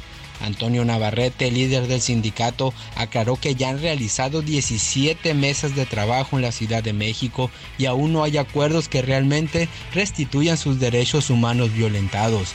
Dijo que se trata de 657 mineros y sus familias que están reconocidas por la Comisión Interamericana de Derechos Humanos como afectados por el Estado mexicano y que no han sido atendidos. La exigencia es que se restituyan el derecho al trabajo, el pago de más de 14 años de salarios caídos por la huelga que comenzaron en la mina de Cananea y también la inscripción al régimen del Seguro Social de todos los trabajadores y sus familias. Ante esto exigen ya la intervención directa del presidente Andrés Manuel López Obrador, del secretario de Gobernación Adán Augusto López Hernández y del senador Napoleón Gómez Urrutia para llegar a soluciones reales. Esa es la situación desde Sonora. Muy buenos días. Este jueves el colectivo Todos Somos Eric Carrillo salió a manifestarse de forma pacífica por los cuatro años de la desaparición forzada del joven Eric Carrillo Álamo, quien fue visto por última vez el 31 de mayo del 2019 en la colonia El Dorado en la ciudad de Tijuana y que hasta la fecha no han dado con su paradero. Meses después de la desaparición, el señor Eric Carrillo, padre del joven, fundó este colectivo y hasta la fecha lo integran cientos de familiares que buscan a sus seres queridos.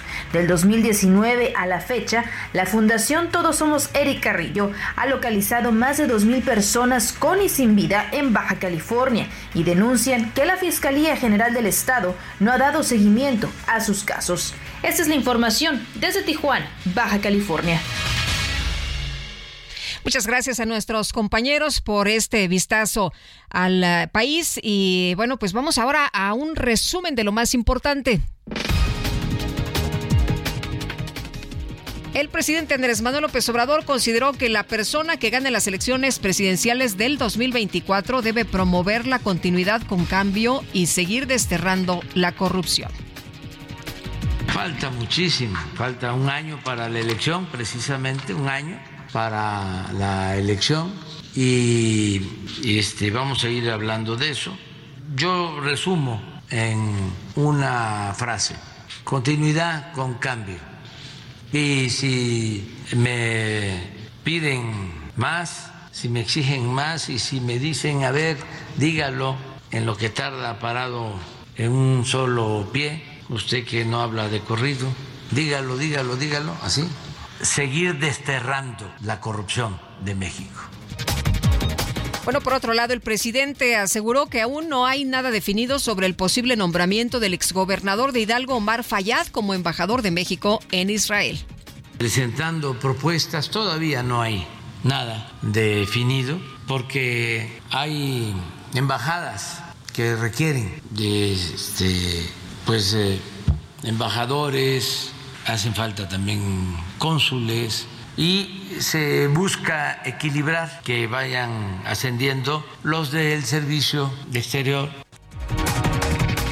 El gobierno federal confirmó que el próximo 5 de junio se va a presentar un informe sobre el caso del incendio de la guardería ABC al cumplirse ya 14 años de la tragedia. El Senado de los Estados Unidos aprobó el acuerdo logrado entre la Casa Blanca y los republicanos para subir el techo de deuda y evitar que el país entre en suspensión de pagos.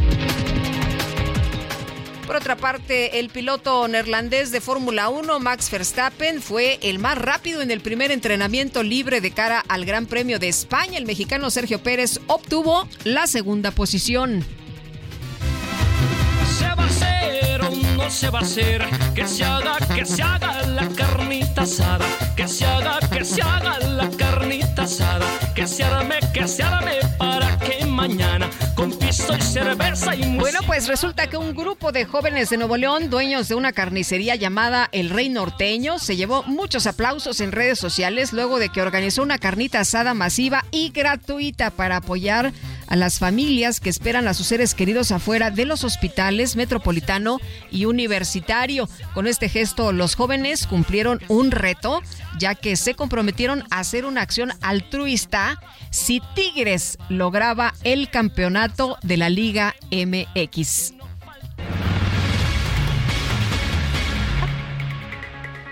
¿Ya nos vamos? Bueno, pues en nombre de todo el equipo agradezco el favor de su atención. Le deseo que tenga un extraordinario viernes, muy buen fin de semana. Le quiero recordar que tendremos una cobertura especial el próximo domingo. Es Ruta 2023. Estaremos desde las 7 de la mañana muy tempranito. Acuérdese lo que está en juego, dos gubernaturas en el Estado de México y Coahuila, 25 diputaciones locales en Coahuila. La cobertura total por el Heraldo Media Group. Estaremos eh, Alejandro Cacho, Becerril, Verónica Sánchez, Adriana Delgado, Carlos Allende, Sofía García y una servidora. Así que aquí los esperamos y por lo pronto, por lo pronto lo invitamos a que continúe en estas transmisiones de El Heraldo Radio. Aquí sigue Platanito y todo el equipo, el Chiqui, Esme y todos. Y bueno, pues buen viernes. Ya vámonos a la fiesta, mi querido DJ Kike. 9.54, pásenla muy bien. Heraldo Media Group presentó Sergio Sarmiento y Lupita Juárez.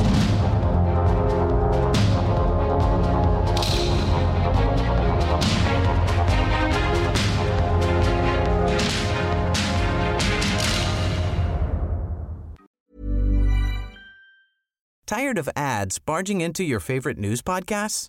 Good news. Ad-free listening is available on Amazon Music. For all the music plus top podcasts included with your Prime membership. Stay up to date on everything newsworthy by downloading the Amazon Music app for free or go to amazon.com slash news ad free. That's amazon.com slash news ad free to catch up on the latest episodes without the ads.